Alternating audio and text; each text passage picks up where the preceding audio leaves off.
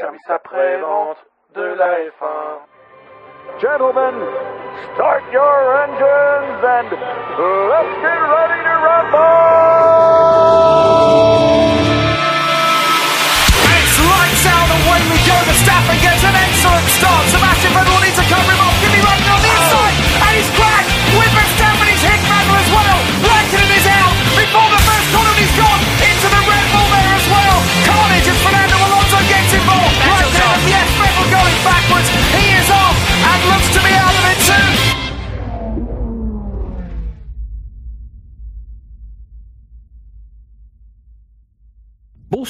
Bonsoir à toutes et à tous et bienvenue dans le SAV pour une émission spéciale avec trois des petits camarades de la famille du SAV. Alors sans plus de présentation, c'est Dino au micro. Euh, voilà. Donc du coup, je viens totalement de dire le contraire de ce que je viens d'affirmer.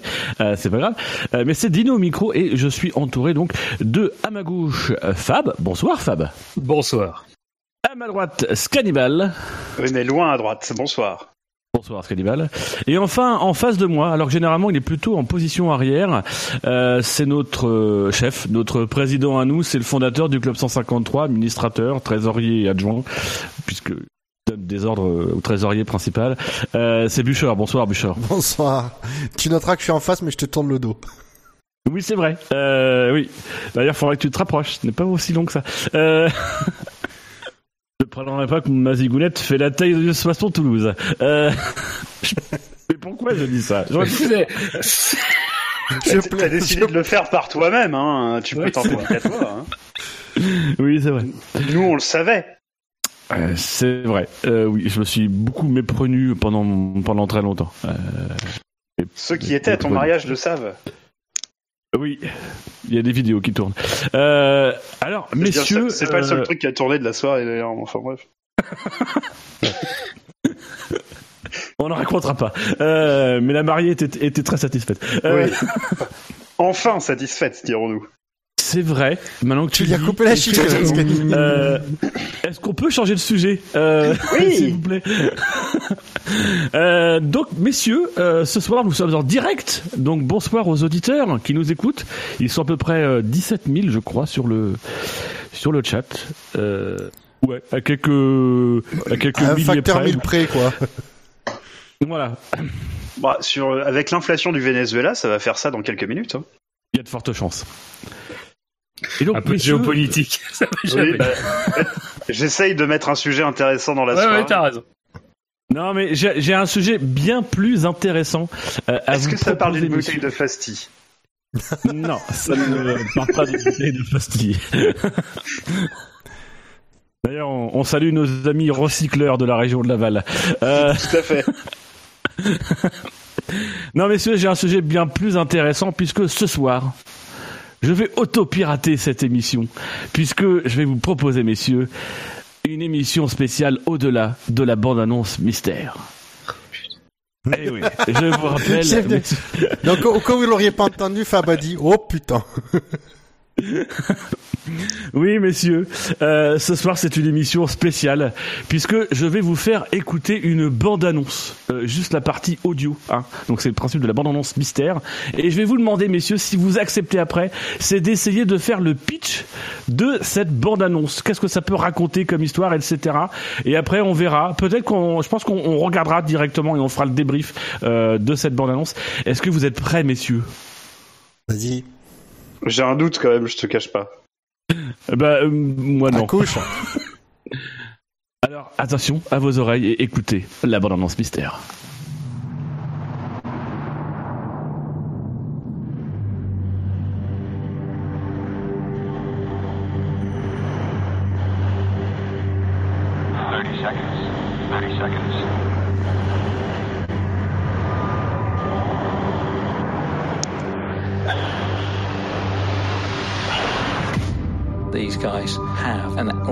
Fighter pilot mentality, and that's what separates them from mere mortals.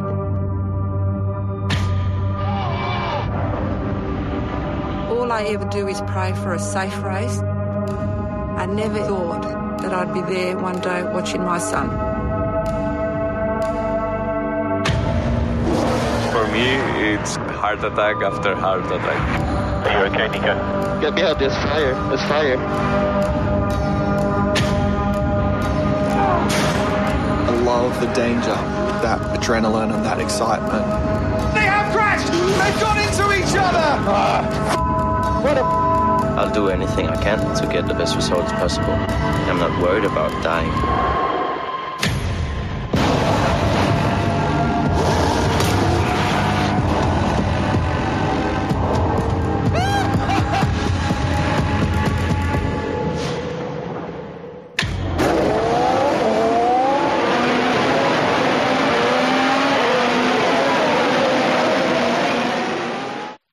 Alors, messieurs, vous venez d'écouter la bande-annonce mystère. Pouvez-vous euh, vous mutualiser pour faire un pitch de cette bande-annonce? Ah, je dirais déjà que le sujet c'est la Formule 1. On voit que ça parle Moi, je l'ai déjà vu, donc ça. je laisse réfléchir. Ouais, moi, mais je- moi aussi je l'ai déjà vu. Moi, j'ai l'impression d'avoir entendu parler Carlos Sainz Jr. Du coup, je pense que c'est plutôt euh, euh, de la GP3 indienne ou euh, du NASCAR, quelque chose comme ça. Enfin, quelque chose qui qui demande pas de talent. Grand espoir des bandes annonces. Voilà, mais ça m'avoir reconnu la voix de Christian Horner, donc c'était peut-être un cours sur l'économie et le business. Ou alors, euh, ou alors, ça serait le recyclage de vieilles stars de pop euh, en dans, dans des compétitions automobiles féminines. Et comme ça, on suivrait Ah. euh, Christian Horner avec sa femme. Le pitch est intéressant. Et messieurs, vous êtes tombés dans mon piège puisque c'était tout simplement la bande-annonce de Formula One Drive to Survive. Puisque merde. ce soir, nous allons revenir donc sur la série Netflix consacrée Ah, à la F1. T'as pas piraté l'émission en fait? Euh, non, non, en fait, c'est l'émission Ah, normale euh, Ah, de tout ce qui était prévu. Et vous êtes tombés dans le panneau. Ah, ah, ah. Mais moi, j'arrive pas à me convaincre que. Donc oui, effectivement, ce soir, émission spéciale Formula One Drive to Survive, euh, consacrée donc euh, à la série documentaire Netflix, disponible depuis le 8 mars sur la plateforme euh, de, de streaming euh, payante, mais vous pouvez partager les comptes. Donc Netflix, effectivement. On va beaucoup répéter Netflix puisqu'on Oui. souhaite que Netflix, à un moment donné, produise rachète. le podcast. Donc du coup, voilà. Oui, alors, pas avec le même montage sonore quand même, si possible. Non, bah, on mettra un petit euh, droit édit de, de- de regard éditorial euh, dans le contrat. Oui. Donc, euh, pour préparer cette émission, on a on, on a fait une petite enquête en ligne euh, hier qu'on qu'on a qu'on a lancé un petit peu au débeauté. Vous avez été 120 à répondre et, euh, et d'ores et déjà on on vous en remercie. Oui, Euh, voilà, c'est gentil à vous. Euh, vous avez partagé, retweeté, vous êtes nombreux ce soir. Merci la France, merci Paris, euh, merci euh, merci qui? Non, pas Merci merci. Vesoul. Merci patron. Euh, Et parmi les, les nombreuses questions qu'on vous a demandé, c'était d'attribuer une note sur 10 euh, à cette série. Euh, et moi, avant de donner la note euh, des auditeurs qui, qui mélangent aussi un petit peu nos notes, etc., je serais curieux, messieurs, de savoir quelle est la note sur 10 que vous avez mis à cette série documentaire Drive, Formula One Drive to Survive. Euh, moi, j'ai- de mémoire, j'ai donné la note de 8. Je crois que j'ai mis 8 ou 7 ou 8, ouais, je sais plus. Moi, j'ai pas voté Ah, parce bon. que je suis un punk. Alors, un punk sans mais cheveux, si ça doit j'avais- donner... Si j'avais voté, euh, je suis un punk, mais je peux pas me faire de crête au milieu, en fait. C'est ça qui est. Enfin bon, bref. Euh, C'est un- C'est un punk clown. c'est Bozo le punk. c'est. Si j'avais voté, je pense que j'aurais mis soit 4, soit 5. Ah oui. Oui. Moi, j'ai dû mettre un 7 de mémoire. Et la moyenne est une moyenne de 8,02. La meilleure note, il y a évidemment des 10. Euh, la plus mauvaise note, c'est un 2. Ah Comme oui, il quoi y a même pas de généreux, zéro. Fab. euh. Non, il y a même pas de 0. C'est dingue. Mais en même temps, les retours sont très très bons, hein, pour le Ouais. coup. euh. Les gens ont apprécié visiblement. Ouais, si on fait abstraction de Carlos Sainz, euh, les acteurs sont plutôt bons. Alors, je vais être honnête dans le, la, la, la qualité des notes, dans la notation. Est-ce qu'il n'y a pas le fait que ce, ce, ce- soit disponible le week-end avant la première course de de la nouvelle saison où on vient de passer les essais hivernaux et donc on est tous en ça y est on est tous en manque de F1 depuis euh, depuis, euh, depuis quelques semaines.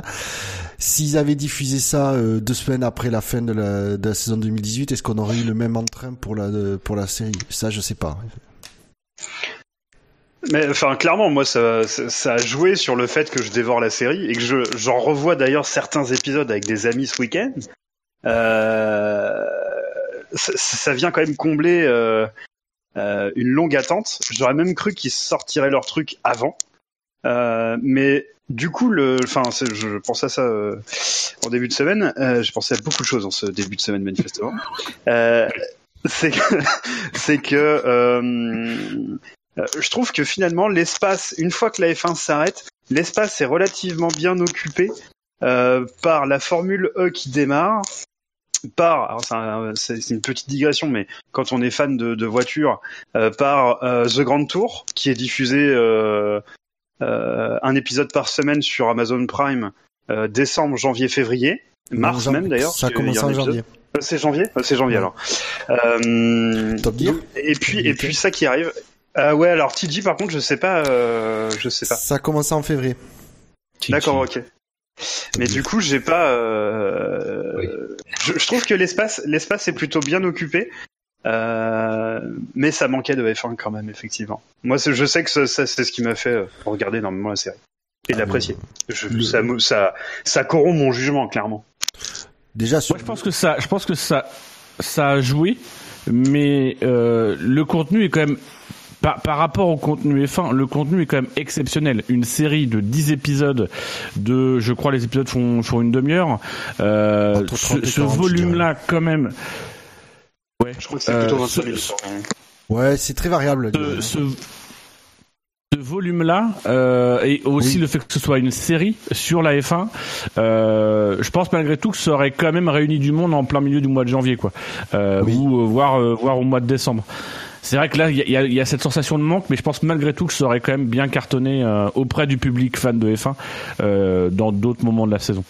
Ah mais après j'ai pas dit que le fait qu'on soit en manque fait qu'on a tous euh, la majorité qui a trouvé ça bien, j'ai l'a pas dit trouvé bien. Non voilà, c'est mais je me demande si il y a pas ça a pas joué par exemple sur euh, 0,5 sur la note sur la moyenne qu'on a pu avoir. Oui, ça a sans doute joué. Alors, de, de manière générale, on, on a fait, on a fait une. euh, Je vais m'appuyer un petit peu sur sur l'enquête qu'on a fait, etc. pour pour rentrer un peu dans ce contenu. Mais de manière générale, pour pour étayer un peu un peu vos notes, toi, Fab, euh, qu'est-ce qui fait que tu as mis euh, donc euh, 5, 4 ou 5 sur sur la série?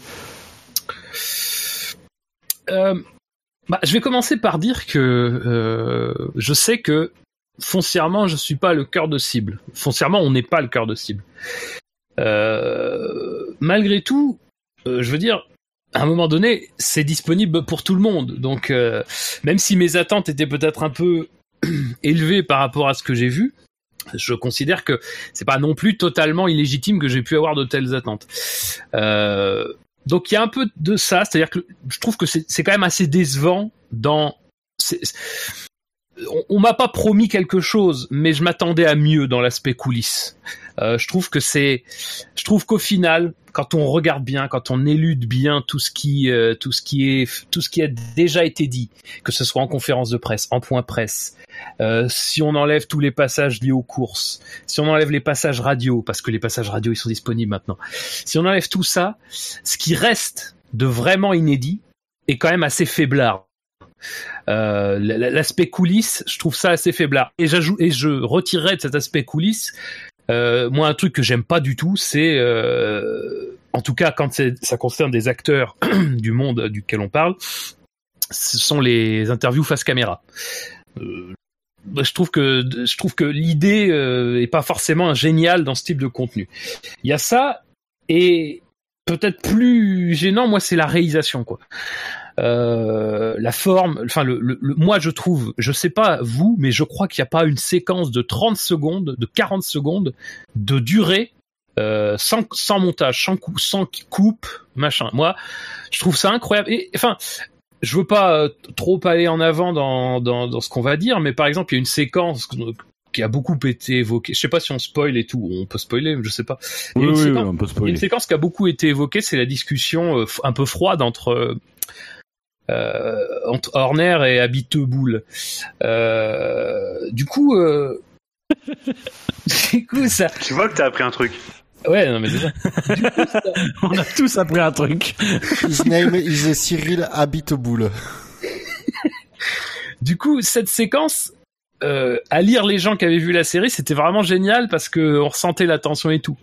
Mais moi, je, enfin, je suis pas d'accord. En fait, c'est trop coupé, c'est trop monté. Je suis même pas certain que le blanc immense que laisse Horner à une- question de de Habitbull, ce soit vraiment euh, un blanc qu'il a laissé, tu vois. Et moi, enfin, tout le temps dans la série, tout le temps, tout le temps, tout le temps, des fois tu t'en aperçois qu'il y a un montage qui est quand même assez grossier, que ce soit même rien qu'au niveau sonore sur une. Des fois tu t'entends bien, t'entends bien à l'oreille que le montage est mal foutu. Euh, mais même des fois, juste une situation, tu n'es même pas certain que ça soit bien fait. Mon... Et voilà. J'ajoute à ça les effets, euh, les effets sonores à répétition euh, totalement grotesques. Euh, bon, moi, voilà, moi tout ça me fait dire que euh, finalement, j'en ressors déçu. Alors tout n'était pas décevant, notamment les, les épisodes qui avaient des qui se basaient, je vais dire, sur des vrais euh, sur des vrais sujets, sur des vrais enjeux. Cela était pas décevant. Euh, mais globalement, moi j'ai été déçu dans ce que dans le résultat final. Pas non plus hyper déçu, ça se regarde très bien. Euh, mais voilà, j'en attendais clairement autre chose. Au Bûcher, cette année, vous avez donné une, une meilleure note. Est-ce que vous comprenez les, les remarques de Fab? Oui. Est-ce que... Oui, oui, je, je comprends tout à fait les, les remarques de Fab. Euh, la diffé- euh, moi, la différence, c'est que euh, l'attente, j'avais pas une attente euh, de, de, de, de passionné de Formule 1 euh, parce que c'était forcément, en étant forcément sur Netflix, tu te dis, il faut que ce, ça va être un, calibré pour un public très large et surtout un public euh, à 95% non fan de F1. Euh, c'est ça qui et pour moi dans Là, je suis moins convaincu. hein. bah, je, si, si tu veux, euh, pour moi, c'est euh, c'était un truc, c'est ça permet de, c'est une série documentaire qui permet de présenter la F1. Si tu, si ça restait à une saison, ça, ça, me poserait pas de problème. Apparemment, ils sont en train de, ils sont en train de préparer une, une éventuelle deuxième saison. Mais là où et donc si tu veux j'avais pas une attente où, euh, où vraiment on allait découvrir toutes les toute la, la face cachée de ce qu'on nous on avait on était on avait on était au courant sur la de la saison de 2018 parce que forcément ils ont abordé plein de sujets. Bon même s'il y a des sujets j'ai découvert je me demande s'ils ont pas inventé mais euh, voilà, c'est et donc par contre là où j'ai été très satisfait, c'est que sur des sujets qui ont phares de, de 2018 euh, comme euh, ben, euh, la guerre Renault Red Bull la signature de Ricardo chez Renault etc ils ont apporté quand même un plus qu'on n'avait pas eu malgré notre suivi de l'actualité assez assidu. Et c'est ça qui m'a qui m'a plu euh, y a- ils ont montré aussi un aspect qu'on ne nous montre strictement jamais. C'est par exemple pour un événement en course, euh, comment réagissent les concurrents directs. Euh, on nous montre toujours ce qui se passe dans, le- stand de la voiture concernée, mais jamais dans le stand du concurrent direct. Et ça, c'était intéressant. Même si on pouvait se douter de ça, c'était quand même bien de le voir. Et euh, on sent que et voilà, c'est là où c'est là où ça m'a plu. Après, je suis d'accord, j'ai pas mis 10 parce qu'il y y a des défauts, notamment par exemple sur l'aspect sonore euh, qu'a évoqué Fab. euh, c'est pour moi c'est inutile, mais parce que je connais bien la, je connais la F1, je regarde tous les grands prix, donc je connais les caméras embarquées, etc. Je connais le son de la F1. Donc, euh, mais après, je comprends pourquoi ils l'ont fait pour mieux mieux emballer le paquet, on va dire, du donc, euh, mais oui, j'étais très très satisfait et il y a des moments où je me suis pissé dessus de rire parce qu'il y a des moments très drôles. Euh, et je pense qu'ils ont bien fait ressortir euh, euh, la tension. Si tu te pisses dessus, j'ai une petite astuce pour toi. si tu as une bouteille de fusti à proximité, euh, voilà. Il y a moyen de moyenner. Je- du coup, je sais plus ce que je veux dire. Oui, euh, si il y, a, il y des moments, ils nous ont, ils ont bien fait ressortir les, les émotions euh, et vraiment, ils ont mis, un, du coup, ils, ils ont, on sent qu'ils ont bien mis en avant l'aspect humain de la Formule 1. Euh, et ça, c'est quelque chose que j'ai trouvé très réussi. C'est ce que c'est ce que tu disais Fab. C'est ça, ça pose aussi la question de la cible et et, euh, et moi je, sur le pourcentage je serais pas d'accord avec toi Bouchard. Je pense que euh, concrètement on fait partie de la cible de ce truc là, euh, mais on n'est pas la cible prioritaire. La cible prioritaire c'est ceux qui sont je dirais euh, proches de la F1, qui sont des clients potentiels de la F1, c'est-à-dire que ce sont des gens qui qui aiment les sports mécaniques, enfin qui aiment potentiellement les sports mécaniques mais qui le regardent plus. Très clairement la cible ce sont les Américains. Euh, euh, c'est d'ailleurs pour ça aussi qu'il y a beaucoup As qui est représenté dans l'équipe, euh, qu'il y a un épisode complet euh, aux États-Unis. C'est c'est c'est entre guillemets le, le fond de commerce et l'objectif. Euh, N'oublions pas que ce, cette série, j'ai du mal à parler de documentaire, euh, mais cette série, elle est faite euh, quand même sous licence F1, avec l'accord des écuries, avec l'accord de Liberty Media. c'est un outil promotionnel pour la F1.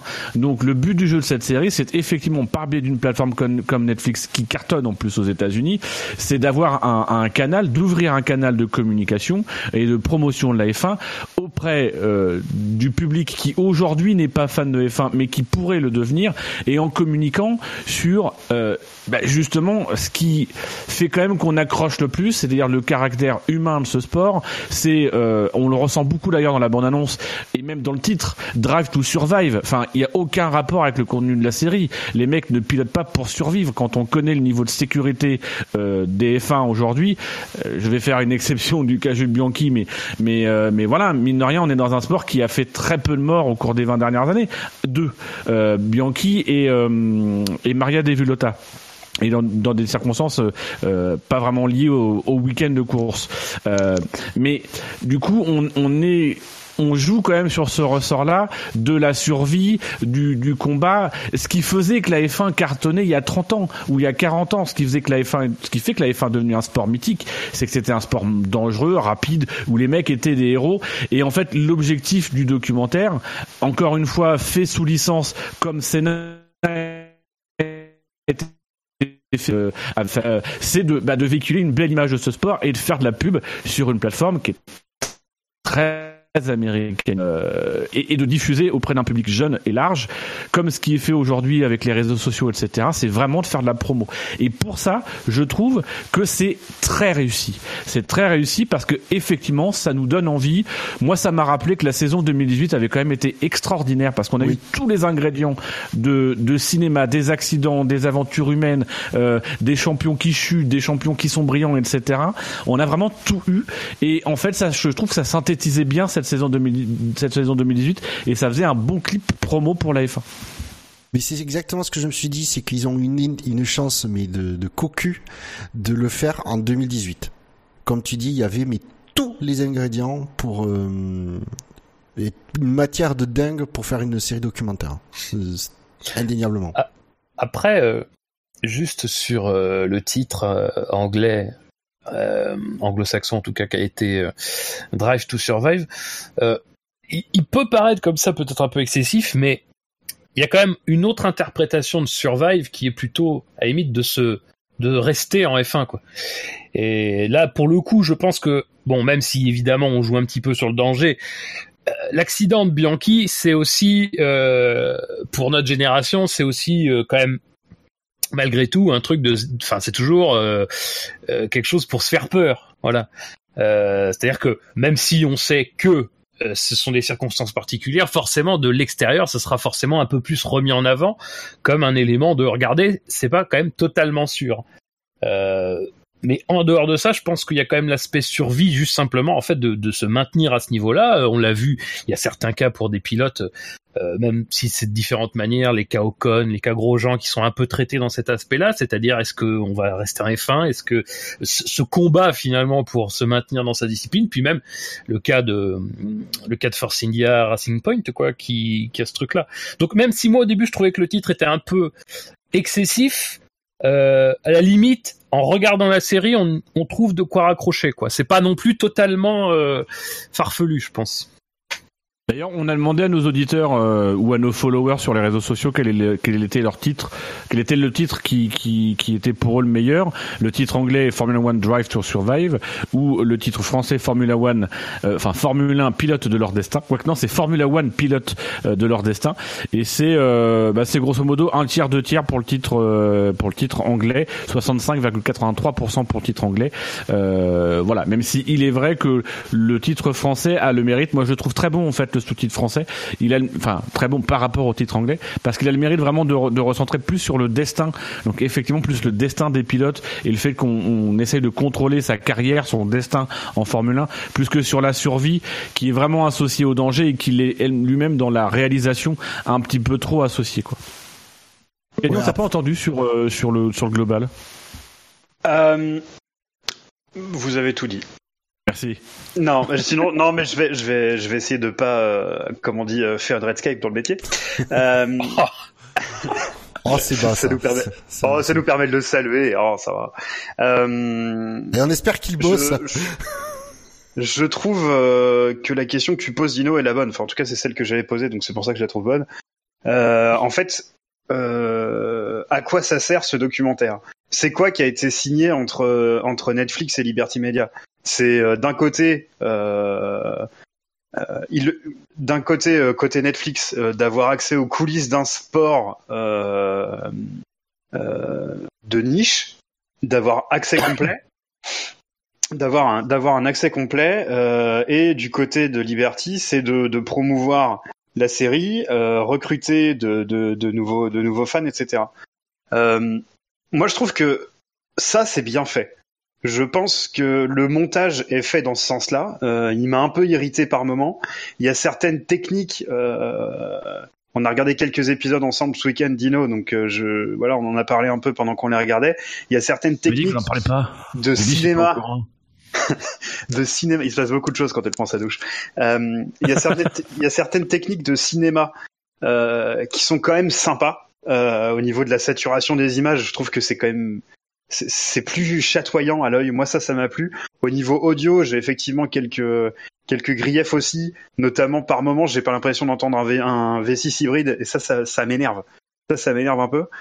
Euh, Il y a il y a le, le, le, le, le montage où tu sais pas si les propos tenus c'est vraiment dans ce contexte-là qu'ils étaient tenus, etc. Où ça, quand quand t'as vraiment suivi la saison, ça peut poser problème. Euh, mais si tu te mets dans l'impôt de quelqu'un qui a suivi peu ou d'assez loin la- la- la- le sport, ça marche complètement à mon avis. C'est bien, c'est bien fait de manière euh, de la dramaturgie est bien est bien réalisée. Euh, et j'ai surtout pensé à une série qu'ils ont que je vous recommande qui s'appelle Fearless. Euh, et qui est sur un sport un tout petit peu euh, un tout petit peu de niche aussi puisque c'est sur le rodéo aux États-Unis. Et je l'ai regardé c'est génial. Euh, donc tu suis euh, la, la saison de rodéo. Moi j'y connaissais absolument rien. Il y a rien qui me prédestinait à trouver le rodéo cool. Euh, et pourtant c'est hyper bien réalisé. Euh, ça avait totalement marché. J'avais regardé tous les épisodes. J'ai trouvé ça cool. J'imagine que les nazis du, euh, enfin les les supporters hardcore du euh, du, du rodéo euh, vont trouver vont trouver cette Comme ils vont je- appeler les nazis. oui. On est les nazis de la F1. Oui, bah, a apparemment, fait du rodéo. Euh, le, le- je, je pense que les griefs qu'on a contre la, cette série sur la F1, c'est les mêmes que euh, les supporters d'un sport mineur, par exemple le rodéo, quand ils regardent cette série-là qui s'appelle Fearless sur le rodéo. Euh, si tu fais ab- abstraction de ça, le produit livré, il est quand même vraiment bon. Je pense qu'il va dans le bon sens. Moi, perso, j'espère euh, qu'il y aura une saison 2. Euh, moi, ce que je regrette, en fait, c'est que la dramaturgie entre les acteurs que je trouve vraiment cool, le problème c'est que tu l'as à la fin et t'as déjà le dénouement. Alors peut-être que tu l'as parce que euh, on suit la F1 et que du coup euh, le suspense ne fonctionne pas avec nous. Euh, mais finalement, moi je me demande si ce truc-là il devrait pas sortir dans la, enfin, euh, plus régulièrement dans la saison. Enfin, s'ils peuvent pas en faire une première partie au mois de juillet, enfin au mois d'août. euh, et puis la deuxième partie, euh, peut-être au mois de février, euh, mars, comme ils ont fait là. Je, moi, c'est c'est un peu la question que j'ai ouverte. Ben, on va voir. Après, Vas-y, vas-y. Non, mais je disais juste, on va voir. En tout cas, ce qui est intéressant, c'est qu'ils préparent déjà. euh, ils ont préparé une potentielle saison 2. C'est-à-dire qu'ils ont euh, filmé les. euh, ils sont, ouais, ils ont amené toutes leurs équipes pendant les, les tests hivernaux à, à Barcelone. Et il y a une équipe qui va être. euh, ils vont être présents à, à Melbourne ce week-end. Donc, je pense qu'ils préparent au cas où. Ils amorcent, euh, ils vont voir suivant les, la popularité de la série sur la plateforme. Et euh, à mon avis, on on n'a jamais de chiffres avec Netflix. Par contre, on sait que si ils vont pas plus loin que Melbourne, on ça aura pas marché. S'ils filment, euh, ils amènent d'autres équipes, des équipes sur d'autres, sur les circuits, sur les grands prix qui suivent, on aura un bon, ce sera un bon indice de la, du succès de la, ou en tout cas du, succès pour Netflix parce que c'est jamais une question juste de visionnage, c'est plus complexe que ça chez eux. Mais euh, voilà, c'est euh, à voir. Je croise les doigts. Moi, après, euh, même si je pense pas forcément du bien de du produit, je me réjouis qu'il marche aussi bien. Enfin, je me réjouis en tout, je me réjouis en tout cas que les, que les retours soient aussi bons. Et et notamment aussi de gens qui sont euh, aussi des habitués de, de la F1, qui sont aussi des habitués du paddock. Euh, voilà, moi j'avoue que je suis étonné. En fait, je suis très étonné euh, qu'il n'y ait pas de.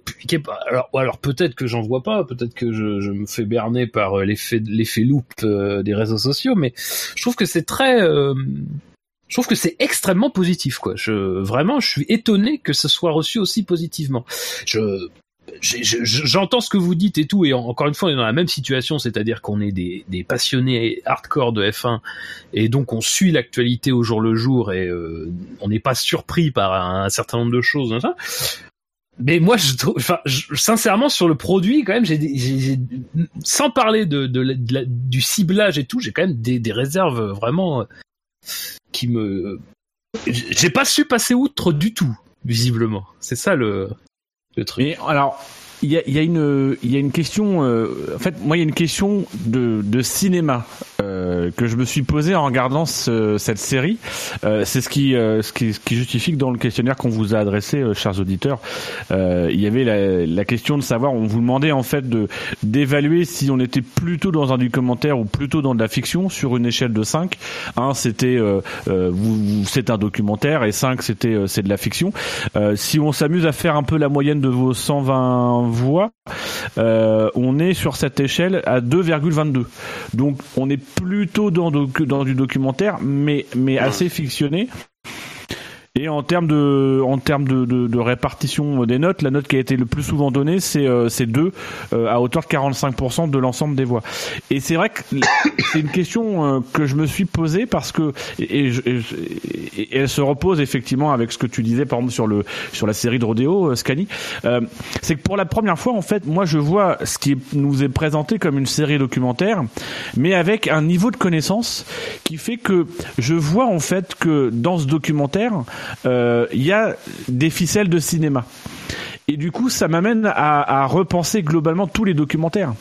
C'est-à-dire qu'aujourd'hui, tous les documentaires, je me dis, bah oui, mais en fait, dans tout documentaire, il y a du montage, il y a, on joue sur les regards. Alors c'est encore, c'est plus accentué en F1 parce qu'on joue sur la dramatique, etc.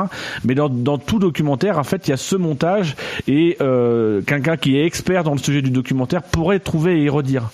Euh, donc moi, c'est plus finalement cette partie-là qui m'a intéressé. C'était de, de- à un moment donné, c'était limite d'analyser en fait ce qui faisait que, que pour moi, ça n'était pas un documentaire. Et, et, et c'est vraiment, euh, quand on est fan de F1, ce documentaire-là, je trouve qu'il est plus riche en termes de cinéma qu'en termes de Formule 1. Oui. Euh, Après, moi, le, je, je mets un bémol tout de suite, c'est que, euh, enfin, pour moi, on n'est pas dans un documentaire, euh, on n'est pas dans de la fiction, euh, mais euh, on est dans l'île, de la, on est, on est dans l'île de la tentation, quoi. C'est-à-dire que ce qui est montré, est ré- non mais ce que je veux dire, c'est ce qui est montré est réellement arrivé. Quelque chose me dit que que, que euh, Cyril Abitboul ne va pas se faire tromper par Horner. Ah, mais peut-être Est-ce que Horner va la prendre un bâton et traverser toute l'île pour aller chercher Abidou C'est ça la vraie question. ce- ce que je veux dire par là, c'est que euh, ce ce qu'on te montre qui est arrivé est vraiment arrivé, mais pour en arriver là, on t'a probablement pas tout montré. C'est Bah, c'est simplement très, ouais. scénari- c'est très scénarisé en fait. Euh, après, Bah ils oui. n'ont pas inventé de choses. Donc c'est pour ça que c'est un peu un documentaire. Oh, je suis pas d'accord. Là, je suis pas d'accord. Sur, sur quoi par exemple? Bah, par exemple, l'espèce de l'espèce de fausse rivalité Ouais, alors, entre Alonso et et et, et Sainz, Sainz. quoi. Et c'est- moi, je l'ai pas, pris- pas comme une Ouh, rivalité, ça- en fait. Je l'ai pris comme Non. un passage de témoin, donc ça n'a pas marché, moi, euh, ce truc-là. Mais en fait, ouais, mais même moi, j'ai euh, le problème, c'est que c'est un truc sur lequel, euh, alors, faut dire que Sainz, c'est pas le pilote euh, que, auquel je m'intéresse le plus euh, de, en temps norm- en temps normal. Que Alonso, il m'a tellement gavé euh, avant que du coup, je suivais euh, de- un peu de loin ce qui pouvait les articles sur lui.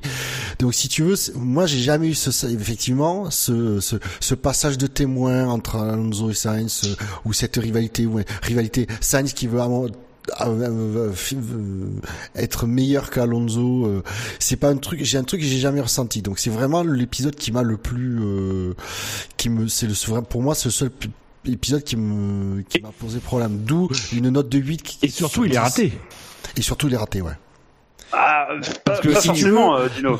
le problème c'est que Non, mais- je, je me et- dis c'est l'épisode le- c'est le pour moi c'est le seul épisode faible de de la série donc euh, ça va s'il y en a qu'un Ah, Dino, Je- Dino, je pense que tu es d'accord avec moi. Moi, je l'ai trouvé très fort cet épisode. On Non, non, apprend mais beaucoup de je, choses je, sur Sainz. je, je, je précise, oui, oui, j'ai, oui, j'ai, une solide conviction que qu'il y a une sorte de relation euh, avec son cousin. Euh, voilà, ils passent beaucoup de temps ensemble.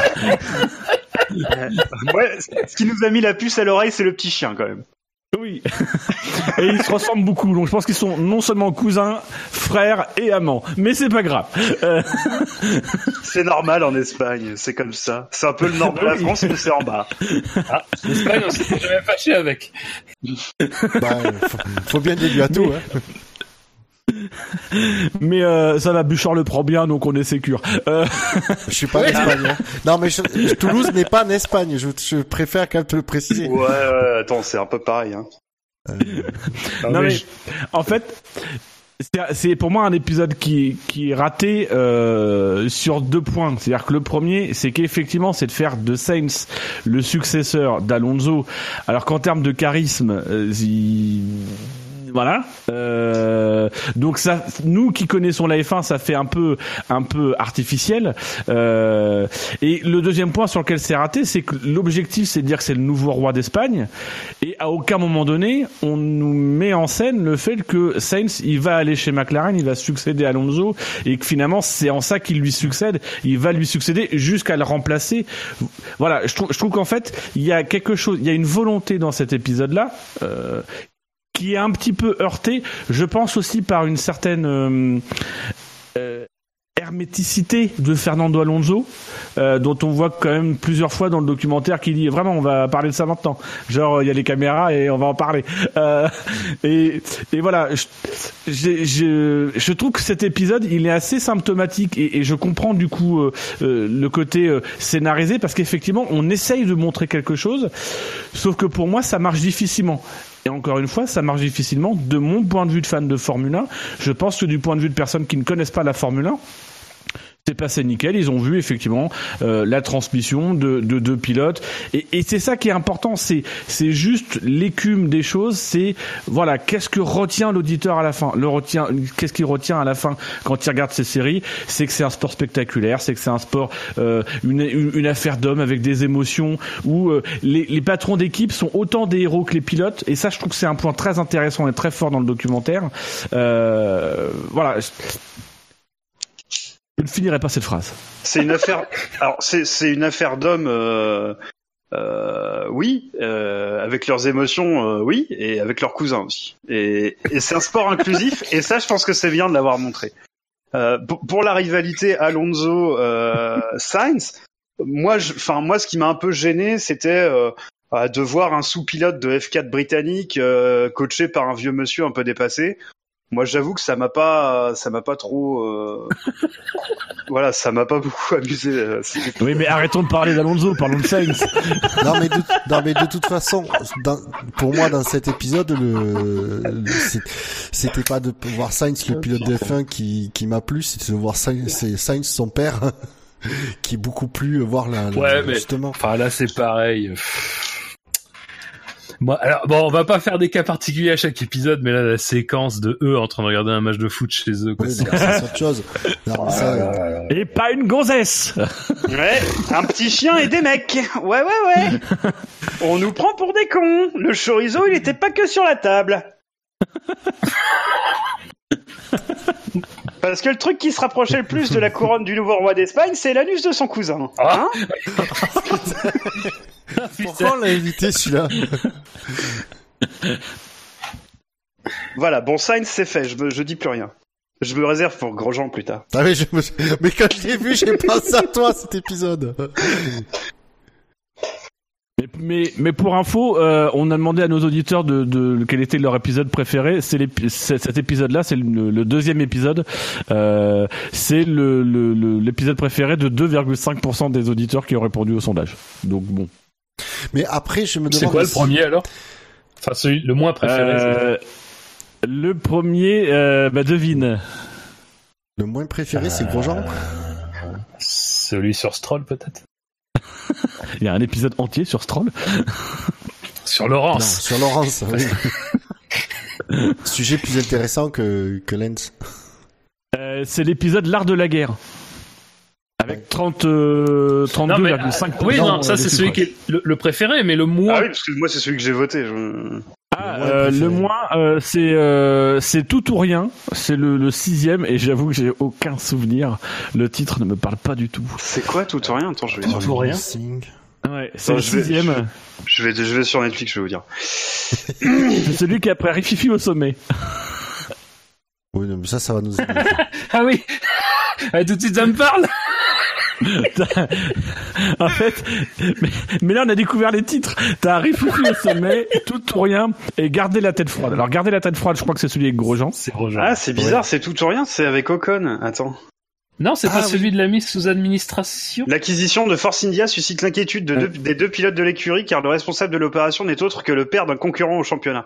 Même comment sont faits les euh, les accroches, c'est euh, on dirait quand même une série euh, un peu de telenovelas quand même. Ah ouais, c'est marrant. Ah oui, le père de Brandon a racheté la boîte du père de Kelly, mais que va-t-il se passer?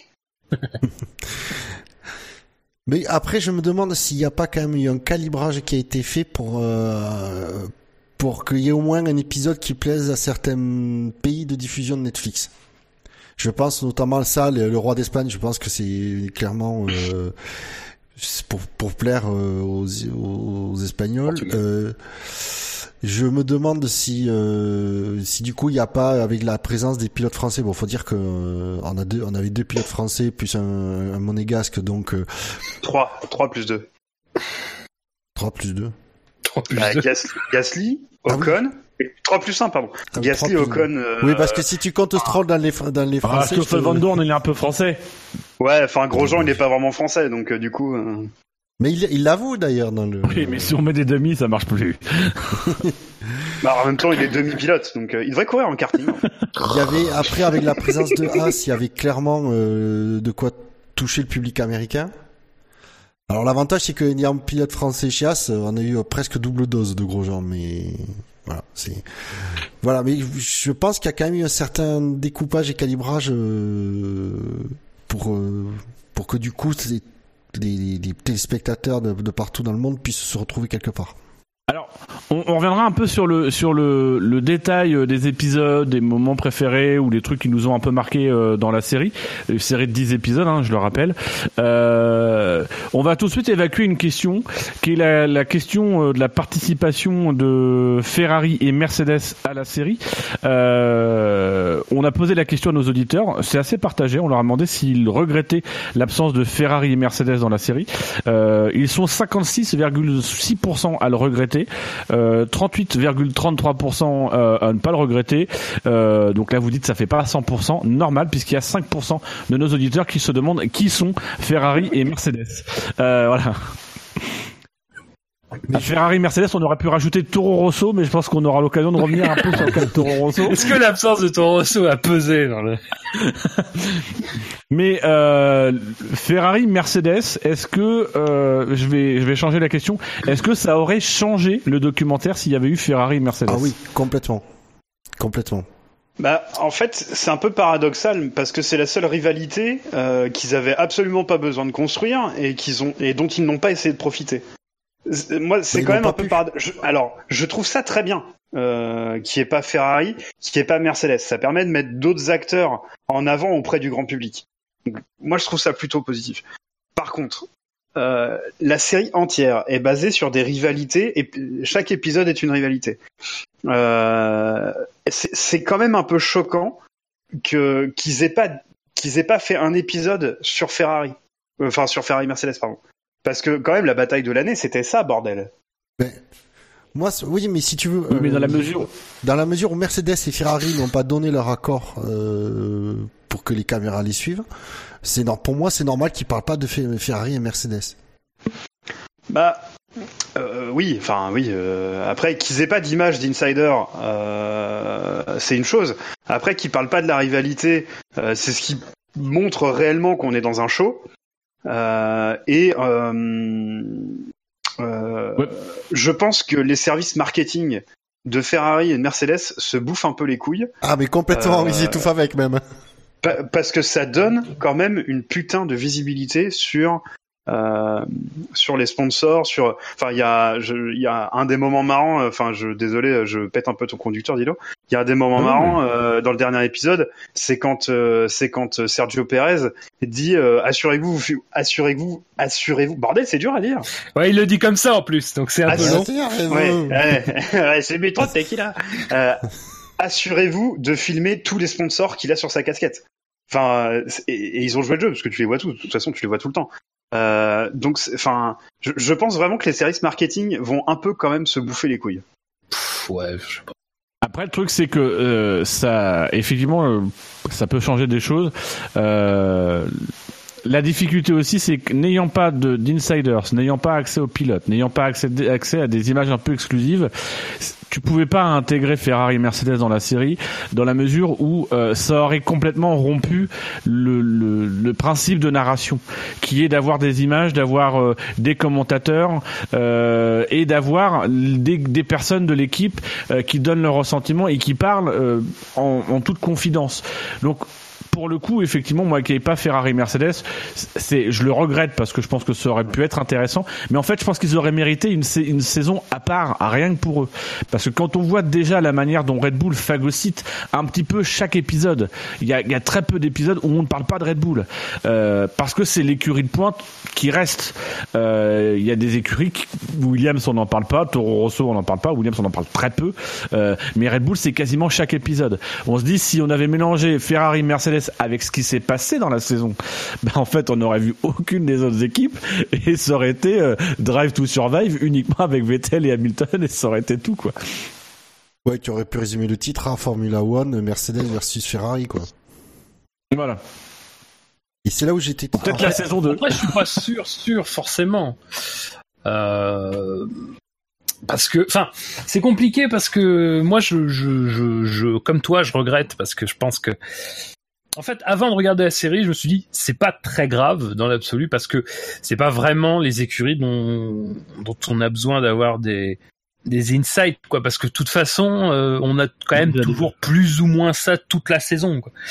Euh, euh, je, enfin, je, pour le coup, voilà, tout le monde le sait bien. Je le sais bien particulièrement parce que quand on bosse, on sait très bien que à partir d'un d'un certain moment, ce qui intéresse, c'est bah, les deux plus grosses écuries avec les deux les deux stars euh, de la discipline, euh, voilà, euh, qui se battent pour le titre. Euh, donc forcément, les articles, les trucs se multiplient autour de ça. Donc, est-ce que vraiment il y a besoin? Après, quand tu regardes la série.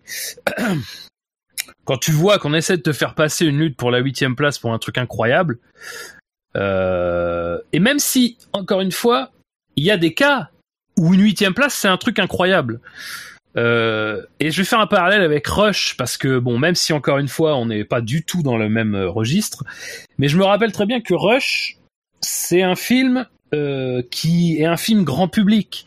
C'est pareil, la cible, c'est pas forcément que les amateurs de F1, et même, et même les amateurs de F1, de toute façon, ont des choses à apprendre, ou en tout cas des choses qui leur, qui leur permettent de rentrer un peu plus dans quelque chose qu'ils ne connaissent pas forcément parce que c'est du passé de la Formule 1.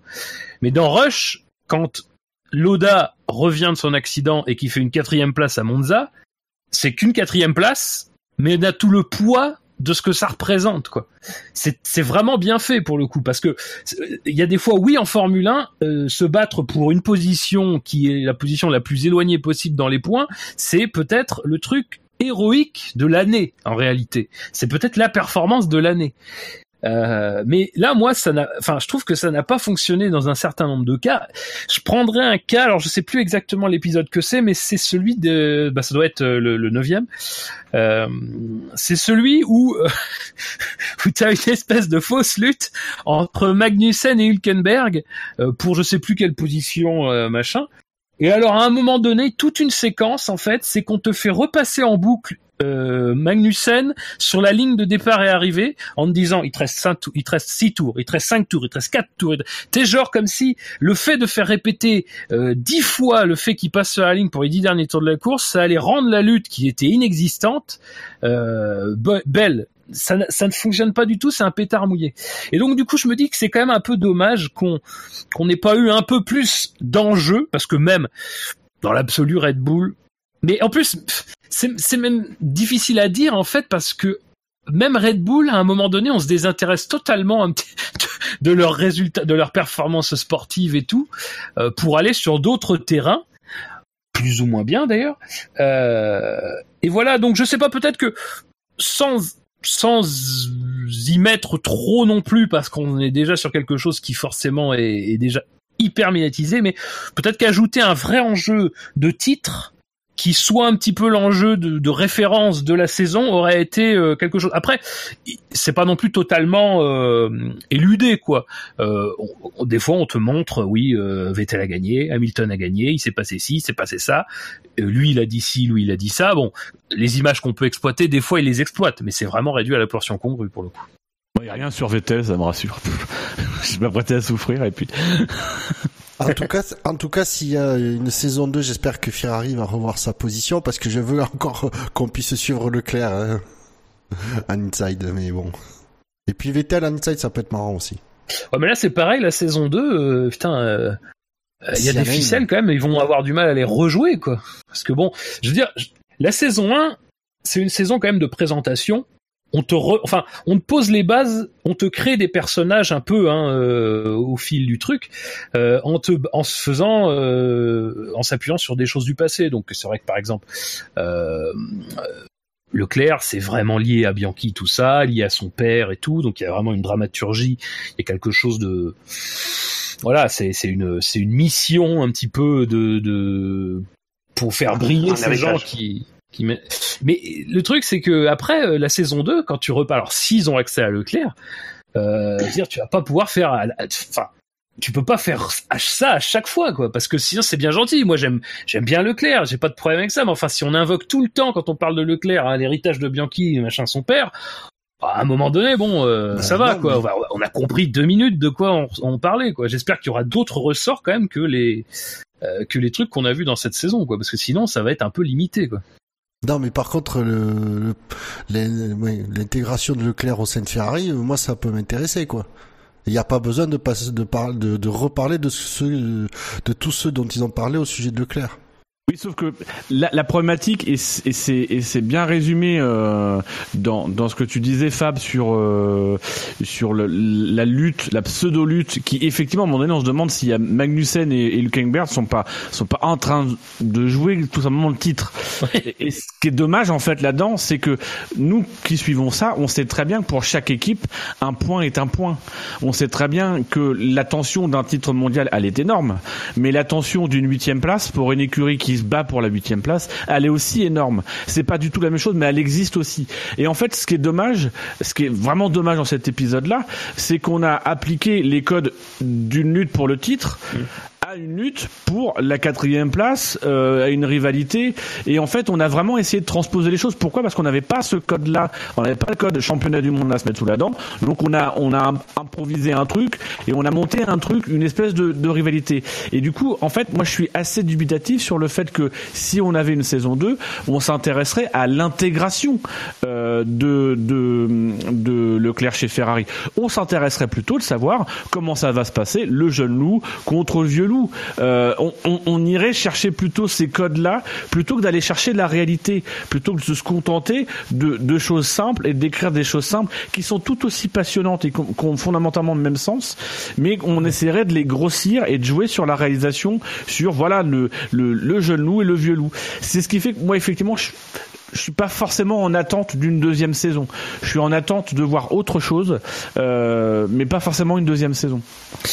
Juste, c'est un aspect plus global et c'est un autre, c'est un peu un autre sujet. Je dévie, mais moi, il y a quelque chose qui me, dans cette série, quelque chose qui, qui me, qui me gêne profondément, c'est-à-dire que elle donne une certaine image de la F1 ça fait le job, ça fait pas le job. On aura tous notre point de vue sur la question. En tout cas, elle a été appréciée. Mais moi, je suis quand même assez dubitatif quand, euh, enfin, dire quand en fait la personne qui va rentrer par la, dans la F1 par ce biais-là va se trouver confrontée à la véritable F1. Oui. Euh, la gueule de bois va être sévère. Bah, c'est ça. C'est-à-dire que encore une fois, l'intention derrière tout ça, que, que le but d'ailleurs soit louable ou pas, euh, que, que ce soit une, une, un but bassement euh, marketing, bassement euh, lié à l'image, bassement commercial, à la limite c'est pas c'est pas forcément très grave de toute façon. Mais le truc c'est que tu, fin, tu vends une certaine, enfin tu vends quelque chose quoi. Euh, tu vends, euh, tu vends un, spectacle. Euh, alors évidemment, c'est pareil pour tout. Euh, on, va toujours te parler pour te vendre quelque chose de ce qui se passe, de, ce qui est beau et euh, jamais de ce qui est pas très beau. Mais la F1, moi je suis désolé quand tu ressors de ça. Alors, t'as peut-être une autre vision d'un certain nombre de personnages, t'as peut-être une autre vision de, tout ça, mais pour moi, encore une fois, ça reste extrêmement faible la portion de ça sur l'ensemble du produit fini. Et l'image que ça donne, je suis désolé, ça ne correspond pas à la F1, quoi. Et puis même, il y a un certain nombre de choses. Encore une fois, toutes ces luttes montées de toutes pièces, cette espèce de fausse intensité qui est mise en place et tout. Alors, encore une fois, je sais très bien que c'est des, voilà, on est dans des épisodes qui sont entre 30 et, et 40 minutes. On va pas euh, te faire, évidemment, toutes les phases de temps mort des Grands Prix.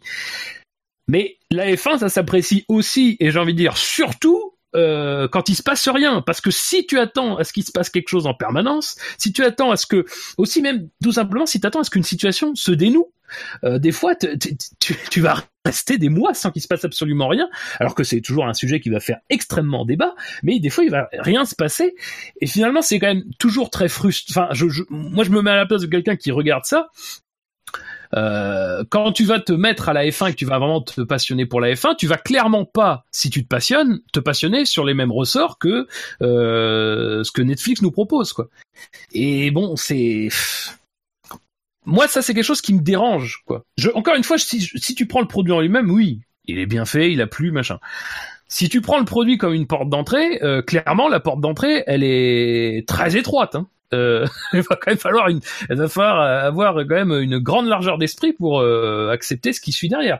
Après, si c'est le cas, tant mieux. Et de toute façon, on n'a jamais commencé, je pense, la F1 en sur euh, le constat de se dire euh, c'est deux heures de course, euh, une pendant une heure et demie, il se passe rien. Euh, évidemment, on c'est pour autre chose, quel que soit le biais par lequel on est rentré d'ailleurs. Mais bon, c'est quelque chose qui me, qui, c'est quelque chose qui m'interpelle quand même. Que tu dis Fab, moi ça me ça me fait penser à une, une question et une remarque que, que, que j'avais justement en regardant. Euh, je me disais mais mais finalement en fait ce qu'ils devraient faire c'est ils devraient faire les grands prix, ne pas les diffuser, ils les font et après ils mettent un réalisateur qui remonte le grand prix à sa sauce et euh, et, et qui nous et qui nous livre le grand prix et en fait ce qu'on regarde c'est ça, c'est l'épisode du grand prix. Chaque chaque grand prix on le voit en 40 minutes, en résumé etc. Bien remonté, bien filmé et alors je prends cet exemple là parce que parce que ça me fait rire. Euh, mais surtout, la question qui est sous-jacente, c'est est-ce que la F1 ne, ne, gagne pas aussi, ne gagnerait pas aussi à s'inspirer un petit peu de ce qui a été fait sur le, le la série euh, pour mieux travailler sa réalisation euh, et justement éviter un peu cet effet qui se coule parce que fondamentalement il y a une réalité c'est quand, quand c'est filmé à plat on voit pas ce qu'il y a dans les paddocks. On voit pas comme tu le disais tout à l'heure euh, euh, la réaction des adversaires quand il y en a un qui se plante et qui pense au championnat etc on le voit pas. Est-ce que la F1 aujourd'hui gagnerait peut-être pas à s'inspirer de ça et avoir davantage une démarche j'ai l'impression que je suis en train de dire l'inverse de ce que je pense, mais j'ouvre le débat, euh, d'avoir une démarche plus de réalisation véritablement des grands prix, un peu de scénarisation, de, donner un peu de dramaturgie dans effectivement des, des grands prix qui n'en ont pas nécessairement. Est-ce que ça peut passer? Est-ce que ça peut Est-ce que ça pourrait passer par la réalisation plutôt par d'autres artifices en piste? Tu connais, vous connaissez tous mon avis sur la réalisation merdique de la F1 ces dernières années, donc euh, bien sûr que ça peut. On a, on a déjà, euh, on a déjà les patins en titane. À un moment donné, ça va quoi. non mais, non non mais je veux dire, euh, enfin, c'est un débat qu'on a déjà eu. Je vais pas répéter ce qu'on avait dit, mais un sport est par essence artificiel. Enfin voilà, mais mais trop d'artificialité euh, enfin, je te demande pas une Formule 1 bio, hein, évidemment, mais euh, enfin trop euh, à un moment donné ça, va ça va rendre le truc insupportable. Enfin si tu si en regardant ton Grand Prix tu sors du truc et tu te dis ouais mais est-ce que est-ce que ce que j'ai vu c'est le vrai résultat? Ou pas du tout. Ou finalement ce que j'ai vu euh, comme la bataille pour la victoire, euh, c'est en fait la bataille pour la 18e place. Bon, il y avait un indice, c'était Kubica et Sainz, euh, mais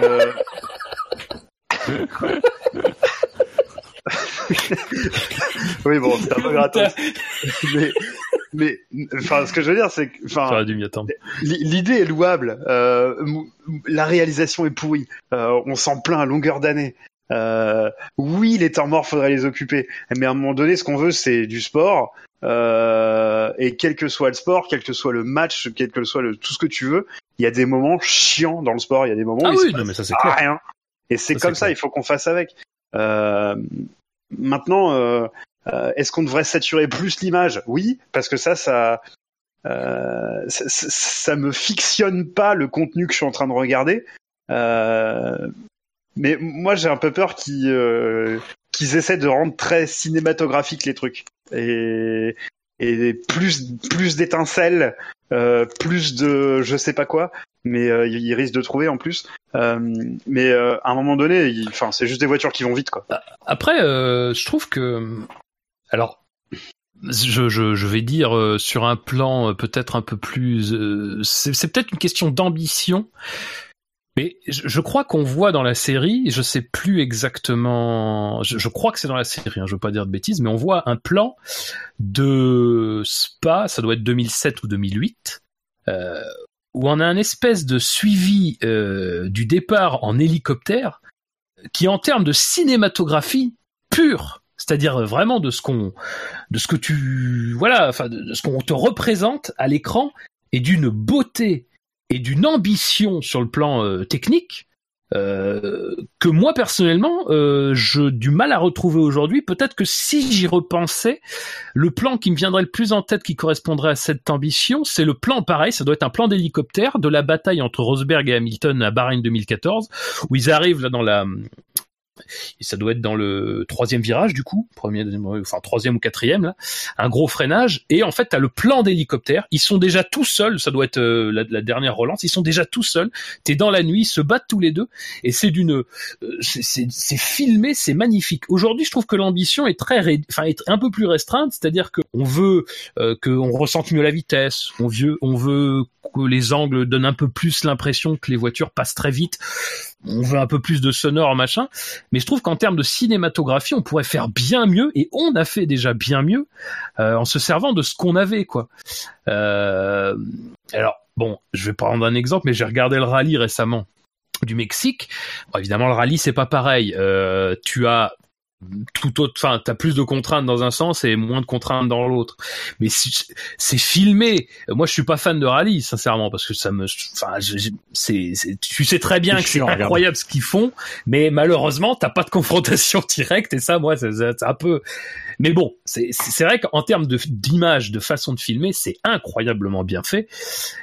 Et voilà, tout simplement, rien que là-dessus, c'est très très beau. La F1, parfois. Euh alors, avec les moyens et, et, en fait la, la, la limitation dans l'espace de euh, des choses à, à, voir, je trouve qu'on on, pourrait faire bien mieux. Hein. On pourrait être bien plus ambitieux. Alors, apparemment, c'est quand même euh, un chantier qu'ils ont mis en place euh, qui, qui, qui puisqu'ils vont, comment dire, c'est un point sur lequel ils, vont, ils ont, euh, ils, ils- qu'ils veulent améliorer en tout cas à partir de cette année. On sait qu'ils ont travaillé, euh, apparemment, ils ont beaucoup travaillé sur le, placement des caméras, etc. Donc, est-ce qu'on n'aura pas justement une approche un peu plus cinématographique de la façon de filmer les courses, ce qui serait, à mon avis, euh, pas, qui peut pas être pire que ce qu'on a actuellement. À part ne pas nous, ne pas nous montrer les voitures du tout, mais euh, ils sont conscients qu'il euh, y a, qu'il y a quelque chose à faire pour mieux vendre, mieux présenter le produit. J'ai pas, pas forcément le vendre parce que, mais en tout cas le présenter. Est-ce que la réalisation, donc déjà sur sur les, le, le- le cadrage, les, moins les caméras, etc., le placement, on, y a, on sait qu'il y a du travail et que ça va ça va changer à partir de cette année. Euh, Est-ce que la réalisation va suivre derrière? Ça, c'est autre chose. Mais pour moi, c'est euh, il faut que ça aille de pair les deux. Si, si tu fais moi, si, tu filmes, si tu filmes super bien mais que tu montes ça avec les pieds, ça, ça, ça sert à rien. C'est vraiment le, le, le champ où il y a des choses à gagner, c'est effectivement sur la réalisation, dans, le, dans la réalisation des, notamment des, des, des batailles, etc.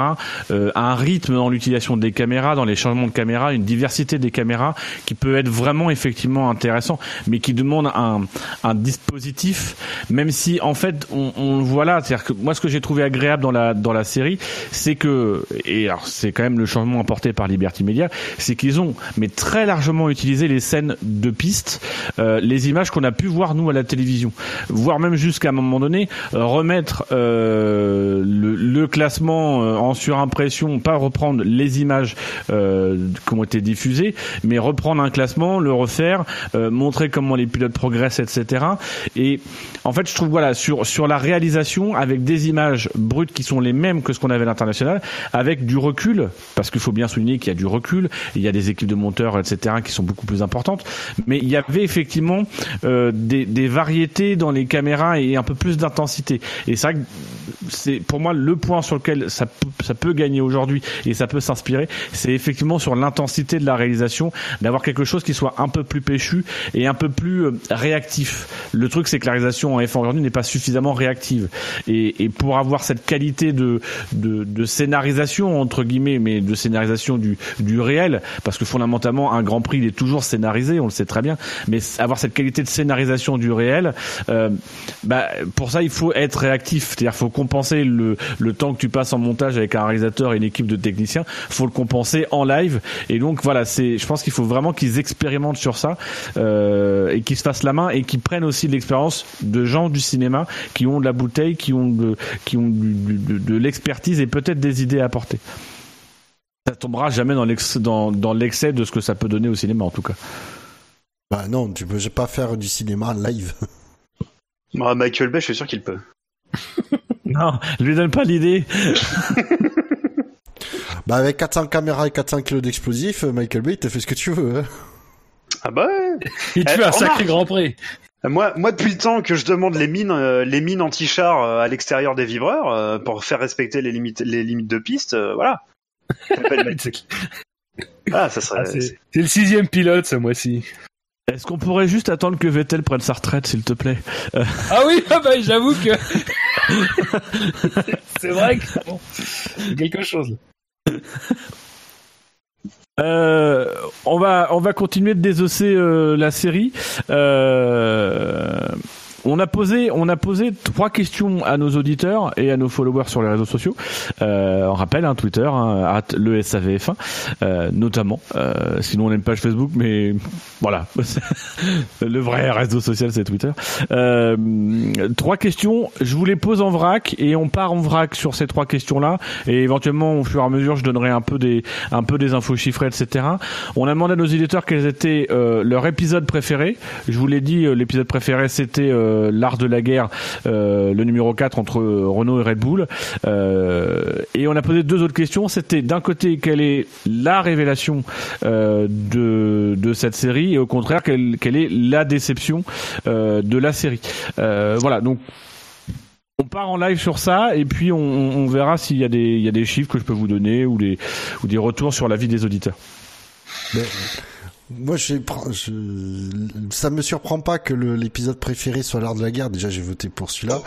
Euh, mais c'est parce donc que le degré surprise aussi- est moindre. Parce que ouais, mais c'est surtout qu'il a été, il était, euh, il était très bien. Pourquoi? Parce que euh, il y avait une matière dingue et que en plus, nous, en tant que fans d'F1, ça fait des années qu'on suit euh, cette euh, cette mésentente qui se dégrade euh, depuis des années. Et en 2018, ça a été la conclusion de avec euh, une- avec une pirouette en supplémentaire mais et donc du coup il y a on pouvait voir effectivement que les, euh, les, les tensions entre, euh, j'allais dire entre Red Bull et Renault, j'ai plus envie de dire entre Horner et Habitbull, euh, qui sont arrivés, voilà, leur- qui était à leur paro qui était à son paroxysme euh, et qui finalement, ben, c'était un divorce euh, qui a été prononcé et, et puis le switch de de, de, de Ricciardo, donc voilà, il y a.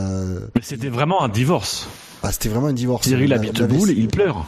Et puis la vaisselle volée, quoi. Presque. Mais pour ça, c'était. euh, Moi, ça, sincèrement, c'est un pétard mouillé, je trouve. Enfin, je suis, je suis, casse- je suis casse-couille. bah, il en Euh, fallait bien un non. qui, qui représente la Non, minorité tout à fait sincèrement, moi, il y a deux choses que j'attendais un peu particulièrement de ce que, de ce qui ressortait en fait des, des, des bah, de ceux qui avaient déjà pu le voir en avant-première et puis même après, parce que personnellement, j'ai pas, euh, je me suis pas fait ça euh, tout d'une traite. Mais c'est, euh, c'était donc les trucs autour de Renault, Red Bull et euh, en fait autour de Ricciardo. Moi, pour moi, alors Renault, Red Bull, un peu plus, même si encore une fois avec les réserves que j'exprimais tout à l'heure, c'est-à-dire qu'il y a quand même énormément de montage, il y a aussi énormément de choses qui sont des choses qui étaient disponibles en fait pour tout le monde euh, et donc qui sont pas euh, enfin alors effectivement c'est pas filmé avec le, le même angle du coup euh, puisque c'était les équipes de Netflix qui filmaient en fait les conférences de presse en même temps que, que le flux international. Donc effectivement de ce côté il y a un peu d'inédit. Mais c'était des choses voilà bon bref. Mais de ce côté là c'est peut-être un peu plus parce que effectivement, on sent une accumulation et on sent qu'il y a personne qui a envie de vraiment se retenir. Dans un monde policé comme la Formule 1, euh, qu'on en vienne à dire ce genre de choses, euh, c'est quand même que ça, voilà, ça, ça a pesé, euh, ça pèse depuis longtemps et voilà, euh, les attaques sont froides, mais vraiment, c'est, destiné à faire mal. Il n'y a pas de problème. Euh, bon, globalement, c'est pas, c'est pas aussi décevant. Mais Ricciardo, par exemple, moi, je suis désolé, mais on nous promettait une plongée dans son processus de réflexion. Il y en Non, a, mais- il y a, je- il y a une plongée. Alors lui, il plonge dans l'eau à un moment donné. Effectivement, là, il y a une plongée. Oui, cette espèce Euh, de métaphore à la con qui est très. Ah ouais, non mais alors, putain, alors oui, bon, enfin bon, on va pas, je vais pas tout, tout, pas dire tout, mais sur le cas Ricciardo, pour moi, on a absolument aucune discussion de fond. C'est-à-dire que euh, il est, d'ailleurs, on découvre son conseiller qui. Euh, qui doit plus être son conseiller, je pense alors qu'il est. Euh, mais on découvre son conseiller et avec qui euh, les échanges dont on te, Enfin moi, je, moi vraiment à lire, à lire ce que ce, qui, ce que les gens disaient, c'était vraiment euh, éclairant. Mais moi, ça va pas éclairer du tout en fait. Je sais, je sais, on moi pour moi, j'en ai plus appris dans tout ce que j'ai lu euh, euh, sur internet de, de, de sources, d'interviews, voilà, que dans ce documentaire où personnellement, à part s'échanger des formules creuses entre eux, euh, voilà, euh, il se passe rien quoi. Enfin c'est, ouais, alors c'est un choix difficile. hein, Et même la décision, on l'a pas. importante. Mais c'est ça. Enfin, je veux dire, y a- moi, pour moi, ça, c'est vraiment, pour le coup, c'est inexistant. Je vois. Alors, ok, ouais, t'as filmé euh, Ricciardo chez lui euh, en Australie, chez lui à Monaco, pendant son footing à Monaco torse nu, euh, pendant qu'il plonge dans l'eau. Euh, voilà, mais t'as- sincèrement, oui. Alors, t'étais à l'intérieur de de, de, de son cocon, mais t'as jamais participé, t'as jamais vu le processus de décision. Je pense que t'as jamais même vu une discussion avec un quelqu'un de Renault avant qu'il soit chez Renault. Quoi. Oui. Euh, bon, moi, pour moi, Et ça c'est très décent. Et à l'inverse, t'as des cas, euh, juste je finis après, t'as des cas dans lesquels j'ai été bien plus. Euh, le cas Ocon, par exemple, l'épisode sur Ocon m'a beaucoup plu. L'épisode, même globalement sur Force India, sur ce qui se passe autour de Force India, je trouve que ça, pour le coup, c'est. En plus, t'as un vrai, en fait, t'as, t'as un vrai euh, inside quoi. T'es, vraiment à l'intérieur. À un moment donné, t'es un, t'es un discours euh, où euh, Safnauer explique euh, que ils sont dans un processus de, de mise sous administration, donc vraiment c'est quand même une phase où tu, tout le monde est, est, est, forcément tendu et tout le monde est forcément inquiet. Et il leur explique que bon, bah, là ils vont être payés ce, ce mois-ci, mais après pour la suite, eh ben il va falloir serrer les coudes, machin, tout ça. Là pour le coup, même si on connaissait tout ça là encore, euh, on est dans un moment véritablement vérité, quoi. On est dans un moment interne, dans un mouvement vraiment pour le coup privé où on aurait pu quand même imaginer que euh, les employés n'acceptent pas que les équipes de Netflix soient là à, à voir ce qui est potentiellement le début d'une détresse sociale quoi. Et puis même d'autres épisodes, l'épisode sur Grosjean globalement est intéressant parce que Grosjean t'as vraiment une grosse matière quoi. Euh, alors fécal dira euh, Scani, mais t'as vraiment une grosse matière euh, pour traiter euh, Grosjean et je trouve que on peut le traiter. coup, ouais, ça, ouais. par contre, alors ce qui est dommage avec Grosjean, c'est qu'on en a une partie, euh, la, le côté rédemption est quand même soit bâclé, soit inexistant. Mais voilà, mais t'as d'au- t'as d'autres épisodes qui sont quand même un peu plus fournis euh, et qui, pour le coup, s'appuient sur quelque chose là aussi de même la rivalité Ocon-Pérez est franchement bien fichue euh, parce que la rivalité existe quoi. Elle est pas, c'est pas fabriqué, c'est c'est une vraie rivalité qu'elle soit en piste ou en dehors et en plus qui s'accompagne aussi de du processus de rachat et tout et donc forcément qui rajoute encore plus une rivalité. Bon même si bon euh, eux là euh, résume un peu parce que évidemment dans la réalité on a vite compris que ça tournait ça tournerait dans un sens. Mais voilà euh, il y a quand même des choses sur lesquelles on est enfin moi pour le coup ça c'est des choses que j'ai pas beaucoup lu euh, machin euh, comme des, des moments forts et qui pourtant m'ont bien plus marqué m'ont bien plus plu dans le dans le déroulé que ces grandes que ces grands sujets vachement médiatisés quoi entre guillemets Mais moi, l'un des moments les plus les plus forts de la série et qui contrebalance en fait tout l'arc euh, Ricciardo, euh, que va-t-il faire, qui est effectivement une espèce de une espèce de de, de c'est très long et et c'est très long et c'est raté dans le sens où le, le moment de la décision on l'a pas. Moi, le le- le- l'opposé exact, c'est le licenciement d'Eric Boulier et la réaction de Zach Brown. C'est-à-dire que on a un, un passage, ça dure 10 secondes, et on a Zach Brown qui explique euh, à des gens qui sont en dehors du cadre qu'il vient de parler avec Boulier et que, que donc du coup il a accepté sa démission. Et euh, qui dit cette phrase et qui moi a changé beaucoup comme quoi en, en juste une scène tu peux changer d'avis sur une personne et dire beaucoup de choses qui a dit je ne parlerai pas de ce qu'on s'est dit avec Eric au téléphone. Euh, sous-entendu j'en parlerai pas devant la caméra mais j'en parlerai pas tout court. Et en fait j'ai trouvé que cette scène là pour le coup effectivement on était dans quelque chose auquel on n'avait pas accès. Où on n'apprenait pas forcément grand chose on n'a rien appris sur les coulisses ou les raisons des uns et des autres mais on a appris à un moment donné que c'était euh, que on a appris qui était le patron et en quoi il euh, en quoi il comment il avait géré la situation. Et effectivement c'est mille fois plus intéressant que c'était c'est c'est même plus un épisode. Je crois qu'il y a quasiment trois épisodes où on part du départ de Ricciardo euh, et où effectivement c'est très creux et ça n'avance pas. Et au moment où ça avance on, on est déjà après l'arrivée en train de boire le champagne. Donc voilà, c'est un peu le déséquilibre complet de, de dans cette série de certains aspects quoi. Mais par contre, pour euh, Ricardo, c'était quand même, même si je suis d'accord, le la bascule de la signature chez Renault, euh, il manquait cruellement. Euh, après suivre Ricardo dans sa intimité, euh, moi j'ai appris une chanson de sa part. Franchement, euh, il faut que je, il faut, il faut que Voilà. je note les paroles. Il s'est un bon client. Ouais. Ah ouais, c'était un super bon camp, tu vois, pour c'est pour ça aussi. Avec en plus son histoire sur la saison euh, a amené, a amené de la matière, mais en plus c'est un super c'est un super bon client quoi et, et c'était super moi ça m'a ça ça pas que ça m'a intéressé sur le fond parce que sur Ricardo dans, dans sa réflexion effectivement il le traite à- de façon assez légère mais de suivre simplement Ricardo c'était c'était c'était drôle quoi surtout ce mec il, peut, faire, il peut faire une reconversion un one man show ou un stand-up euh, après la Formule 1 ce, ce mec Ce qui est étonnant, euh, moi qui est le qui est le sondage qu'on a fait sous les yeux, c'est que Ricciardo, c'est la deuxième révélation avec 18 va- pour pour 18,33% de nos auditeurs, c'est la révélation. Mais en quoi il en quoi il se révèle Enfin, Oui, Ricciardo, euh, du début à la fin dans cette série, il est Ricciardo. C'est-à-dire que Ricciardo, on, on le voit dedans comme on le voit d'habitude. Sa première blague, c'est bonjour, je m'appelle Daniel Ricciardo, je suis mécanicien. bah voilà, c'est Ricciardo quoi. Ricciardo, ouais. Non, la révélation, je pense que, te, te- les- à mon avis, le, le sondage doit, doit clairement définir un premier, ça doit être Gunther. oui, très clairement en premier, oui. Mais, euh, Mais c'est vous voyez, sur, Ricciardo, je trouve que en fait, le documentaire, enfin la série, pardon, elle, elle- elle favorise son image. Euh, Elle favorise pas tellement en fait ce qu'on aille chercher en profondeur dans, dans le personnage de Richardo, là où sur d'autres personnages elle creuse un peu plus. C'est peut-être d'ailleurs le reproche, c'est-à-dire que t'as quand même une, a priori, euh, t'as une matière avec Richardo pour faire quelque chose. Et finalement, ce qui, ce qui est plus révélateur de, de qui est Richardo, alors ça fait un peu cliché de dire ça, mais c'est vrai que tu te révèles aussi dans les moments difficiles.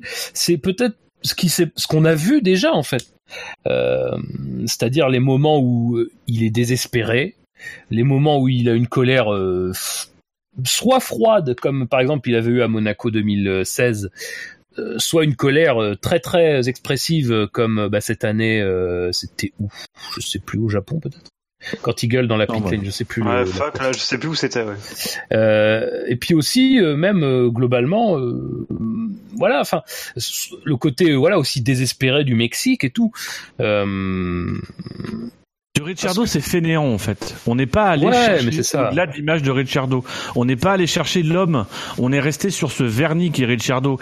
Et, et Ricciardo, c'est quelqu'un de sympathique, euh, mais on n'est pas, on est faussement en fait allé chercher de la profondeur chez Ricciardo juste parce qu'il s'interroge. Mais on, on est resté vraiment sur l'écume des choses et on n'est pas allé en profondeur sur le pourquoi du comment, sur ces, interrogations, ces moments de doute. C'est évoqué, mais c'est très peu, c'est très peu sorti quoi. Et, et la série, elle, prend un peu, en plus, un parti qui est un petit peu, je trouve, malhonnête.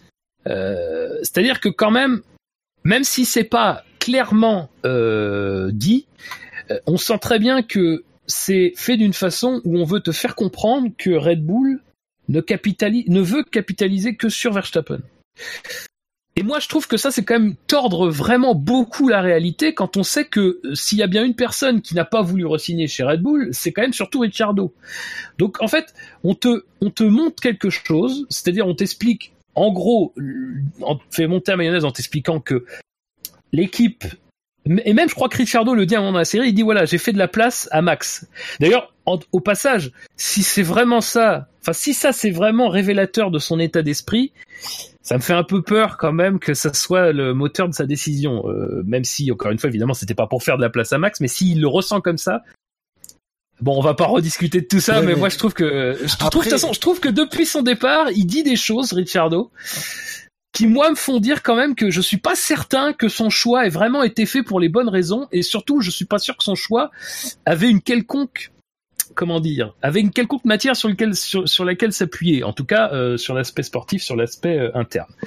C'est euh, c'est un truc passage comme ça. Mais du coup, on a cette chose-là qui était présentée un petit peu genre voilà, euh, c'est Ricciardo qui veulent, ils veulent un, ils veulent le plus jeune champion du monde de l'histoire de la F1, Euh, peut-être. Et enfin, je pense qu'ils veulent surtout un champion du monde après. Hein, mais et du coup, à côté, en même temps, on te dit voilà, Ricciardo, il réfléchit, réfléchit, mais jamais on te fait en fait connecter les deux. En fait, et, et- et de toute façon, c'est tout, c'est toujours tout ce qu'on cherche euh, depuis qu'il est parti. C'est-à-dire, c'est vraiment qu'est-ce qui à un moment donné lui a fait dire que c'était là qu'il fallait partir, que voilà, que que décidément il était plus l'homme de Red Bull ou quoi. On sait même pas. Enfin, on sait même pas si ça se trouve les résultats machin. Il y a beaucoup, il y a de la frustration, on le sent, il y a des quelques petites remarques qui nous font comprendre ça, mais encore une fois, ça ne connecte jamais. Et du coup, je trouve que c'est malhonnête parce que dans l'absolu, Red Bull, euh, ils ont pas, c'est pas, ils ont pas chassé Ricciardo quoi. Dire, moi, je veux bien tout entendre, mais même dans le documentaire, en essayant de le monter d'une certaine manière que ce soit plutôt favorable à, ce que on laisse penser sur euh, ce que pense Red Bull, même là, on n'est même pas certain qu'à un moment donné quelconque, ils aient été vraiment, enfin, jamais Red Bull euh, pousse dehors Ricciardo.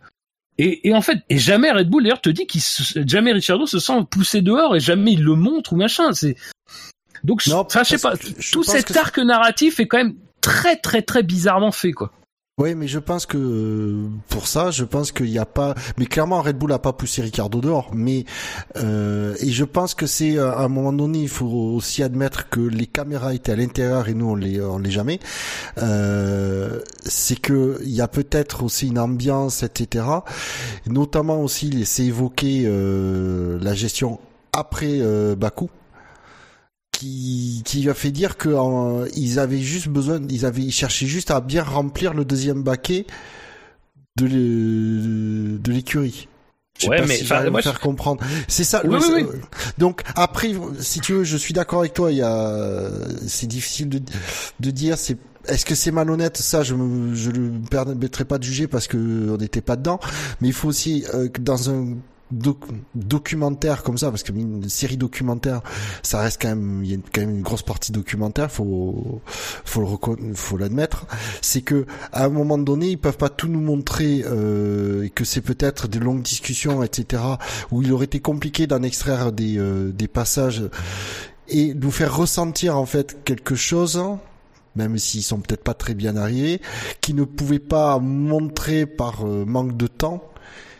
Euh, je suis pas clair, j'ai l'impression dans mes explications, mais même moi. Si, si, Non, si, mais- si. non, non, mais- il y a un truc Moi, qui est je- intéressant. Ju- Juste, je, finis sur ça. Je, je finis, ça veut dire je, j'aurais fini en cinq minutes. hein. non, non, mais Oui. je, je, je finis là-dessus, mais à un moment donné, et je pense que c'est un, ça fait partie un peu de tout ce que je disais sur le montage, je crois. C'est quand c'est le moment où Warner est chez lui, dans sa propriété avec sa femme, euh, sa fille euh, et ses animaux et, et ses ânes. Euh, C'est génial ce passage. Daniel et Max. et du coup, et du coup, ouais, c'est ça. Et du coup, euh, à un moment donné, ça se, ce passage-là se termine et t'entends une phrase de Horner qui dit, ça se termine, il dit, j'aimerais bien que Max gagne.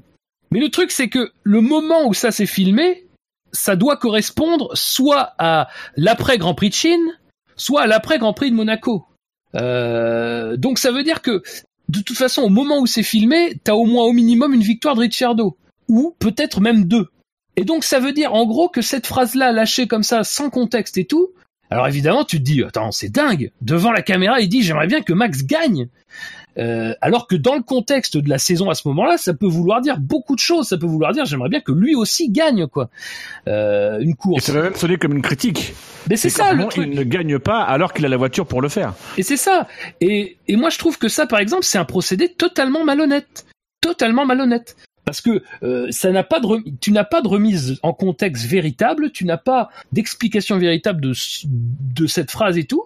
Euh, alors encore une fois, on est toujours à un moment donné dans euh, ce, ce type de, de choses-là qui sont des déclarations, forcément amené à parfois euh, avoir une peut-être une attitude qui n'est pas très honnête vis-à-vis de la question originale qui a été posée. Et parfois, souvent, on réagit à des choses que les gens ont dit, mais qui étaient juste des réponses, et que du coup, le fait que ça soit une réponse, ça ne fait pas du tout avoir la même appréciation que si c'était quelque chose qui était dit comme ça, euh, sans, sans rien, sans, que ça soit demandé. Mais du coup, rien que là-dessus, moi, je trouve que c'est, enfin, c'est profondément malhonnête parce que moi, ça, m'a beaucoup marqué. Je me suis dit, mais attends, mais euh, Sauf que- contexte, Sauf contexte, que oui, alors- pour, pour reprendre une phrase. Oui, c'est-à-dire qu'il faudra avoir tout le, on va dire, les trois phrases avant et les trois phrases après pour euh, comprendre le contexte ou la question Ah ouais. euh, qui est posée. Mais là où je ne me permets pas de juger si c'est malhonnête ou pas, c'est que si ça se trouve, la, quand il, la façon dont ça a été, la, dès qu'il mis dans le, dans l'épisode, c'est peut-être complètement dans le contexte. Mais ça, j'en sais Oui, rien. mais si ça se trouve, oui, mais le problème c'est qu'on n'a aucun élément pour nous dire que Oui. c'était dans le contexte ou c'était pas dans le contexte. Effectivement. Mais après, le problème c'est que ça sert le propos. Mais c'est pas un propos, mais c'est pas très marqué. C'est pour ça qu'en fait je trouve que c'est vicieux. C'est que c'est pas marqué en fait. C'est-à-dire que t'as, quand par exemple Steiner il critique Grosjean, il critique Grosjean quoi. C'est pas, c'est du lourd quoi le mec. C'est pas juste les petites blagues de machin. C'est-à-dire, dire, Ouais, il dit j'en ai il marre. le descend devant les mecs de l'équipe technique quoi. Enfin, c'est- il le, Le mec, descend il fait devant un- les mécanos. C'est Il incroyable. fait, il fait- il fait un resto. repas pour l'équipe. Ouais. Il fait un repas pour l'équipe et il fait des vannes sur Grosjean qui n'est pas là en disant mais je lui dirai. Euh, Oui, mais mais je oui. pas, c'est que- Courez pas de mal lui, ra- ça le- lui rapporter sur la saison de Grosjean ou quand même tu te dis Gunther Steiner euh, qui effectivement a, a 25% euh, pour 25% de nos auditeurs est la révélation de ce documentaire et je je pense qu'il l'est effectivement. Euh, tu te dis quand même, il y a un environnement quand même dans cette équipe. Euh, tu peux te comprendre qu'à un moment donné, Grosjean qui fait des boulettes, euh, en plus il se prend des taquets, etc. Tu dis qu'en fait, nous, ce qu'on faisait dans le SAV, il le subissait quand même de la part de son patron. Donc, euh, euh, Donc voilà. me remercier. Moi, moi, j'ai. Hein Il, il devrait me remercier, on est d'accord. Oui, tout à fait. Parce que moi, au moins, c'était drôle, c'était pas 5 ans. T'imagines Il écoute le SAV pendant son footing. Mais moi, en fait, il y a une vraie question que je me pose, c'est quelle est exactement la nature des accès qu'ont eu euh, les, les équipes. Moi, de ce que j'ai vu de la série, j'ai le sentiment qu'ils ont eu le droit de se trimballer pendant les week-ends avec leur caméra pour filmer différemment ce qui était déjà filmé. Ils ont le droit de réutiliser à leur volonté les images qui étaient filmées euh, par la par la FOM euh, et ils ont eu le droit à une journée de tournage avec grosso modo chaque équipe avec un avec interview et puis avec Christian Horner dans son jardin avec Cézanne, euh, avec les mecs de Chaubert euh, dans leur euh, dans leur usine, euh, avec Charles Leclerc machin machin, etc. En fait disais tout à l'heure, c'est un peu feignant, mais je, je pense que c'est feignant parce que je pense qu'ils ont eu finalement assez peu d'accès véritablement exclusif, euh, que euh, ils ont été tournés quelques trucs et que du coup ils brodent pas mal autour et qu'effectivement ils réutilisent, ils sortent des choses pour essayer de donner du sens et essayer d'être d'être d'être fidèles à une certaine interprétation qu'ils ont, mais que finalement ils n'ont pas eu autant de matière que ça à utiliser pour faire ce documentaire. Je pense que au final c'est une bonne affaire pour Netflix parce qu'ils n'ont pas dépensé énormément de pognon sur ça, euh, qu'ils ont utilisé quand même beaucoup d'images qui ont été déjà utilisées et que voilà, ça fait un bon contenu de qualité qui permet de toucher un, un public. Voilà, moi je suis je, je- suis dubitatif en fait vraiment sur le sur la profondeur et les moyens donnés véritablement de faire quelque chose d'intéressant. Je parle d'intéressant euh, pour nous, euh, autre qu'un clip, mais vraiment d'intéressant euh, sur le contenu, sur sur l'immersion dans l'univers qu'est la Formule 1. Point même que j'ai le sentiment, on s'est fait la remarque avec Scani, que la plupart des commentaires de course ils avaient été réenregistrés. Ah Que, euh, c'est c'est pas normal qu'à un moment donné tu aies le j'ai oublié le nom du du commentateur Crofty, Euh, euh, Croft. David Croft. Euh, David Croft, euh, que, que Croft passe autant de temps à commenter la bataille pour une 18e place de, de je sais pas qui, euh, avec autant de passion, etc. Donc, pense qu'ils ont été aussi à un moment donné ré, réenregistrer des, des, des choses vraiment pour donner de la matière à, à- à une sorte d'absence de matière. Ouais. Mais Ben Lop, euh, juste pour euh, dire, mais Ben Lop avait fait un long, euh, un, un long euh, thread. Je sais pas comment. on Thread. Oui. Non, tu, tu, tu le disais bien, je trouve. Euh, Mais j'ai même pas que toi. Je sais jamais comment dire. voilà, c'est ça. On m'a toujours dit en plus en anglais, on m'a dit non, tu, tu le dis mal. Et, on- on- et quand on me le redisait, je dis oui, mais c'est ce que j'entends, donc arrêtez. Laissez-moi- je veux sortir de cette classe maintenant.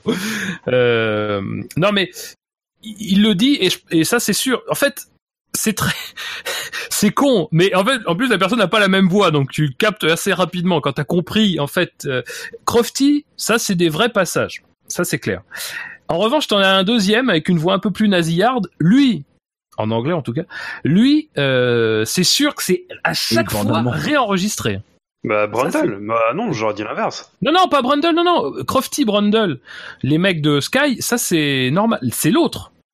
Euh, Il y, a il y a un autre commentateur justement qui, un euh, mine, enfin.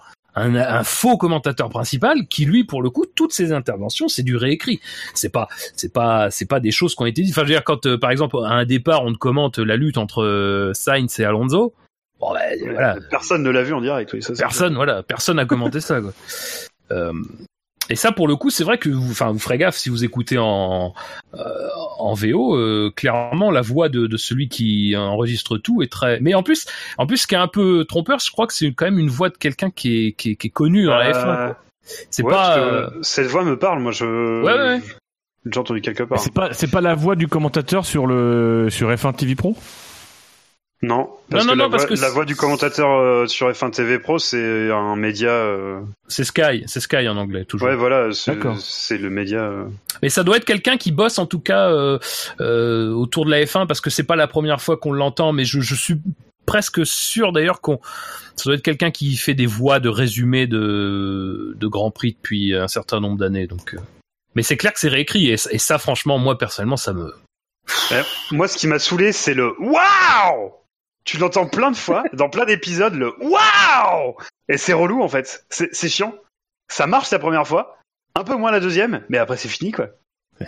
Et, et- et c'est ça, les, les ficelles de cinéma dont on parlait tout à l'heure, pour moi, c'est euh, euh, c'est le, côté exubérant du truc, et il y a, il y a aucune raison euh, en, que en direct ce soit passé comme ça, quoi. Jamais de la vie, quoi. Alors, on, on parlait tout à l'heure de, de des révélations.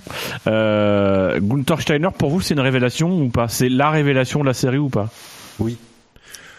Oui, parce que c'est sûr, et c'est surtout moi, j'y pensais euh, en quand je quand je le voyais, quand je voyais ses interventions euh, en regardant le, la série, et j'y repense encore, c'est surtout le, le décalage qu'on a, euh, qui qu'on avait en le voyant comme ça par rapport à, à, comment il est devant la presse euh, pendant les week-ends. Où il est souvent euh, protecteur de ses pilotes euh, ben, voire très protecteur de ses pilotes quand ils font des conneries etc Mais- alors que là on voyait vraiment que ben, du coup Grosjean qui fait une connerie euh, devant la presse il, il le défend pendant à la fin du week-end.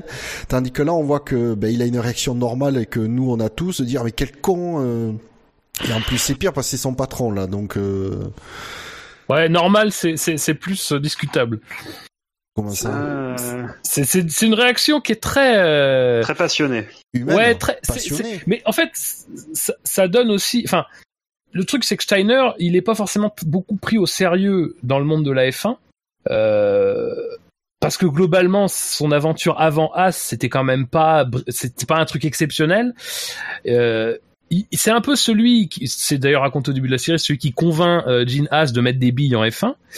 Euh, C'est un peu, c'est un mec, on a quand même l'impression que c'est quand même un il a, il a peut-être, euh, c'est un rôle pas très clair, c'est-à-dire que c'est, un peu le, le mec qui, qui murmure à l'oreille de Gene Haas, d'un milliardaire, pour arriver à lui faire mettre de l'argent. Mais ce qu'on se rend compte aussi, c'est que, bon, évidemment, c'est quelqu'un qui connaît son boulot, il n'y a pas de problème là-dessus.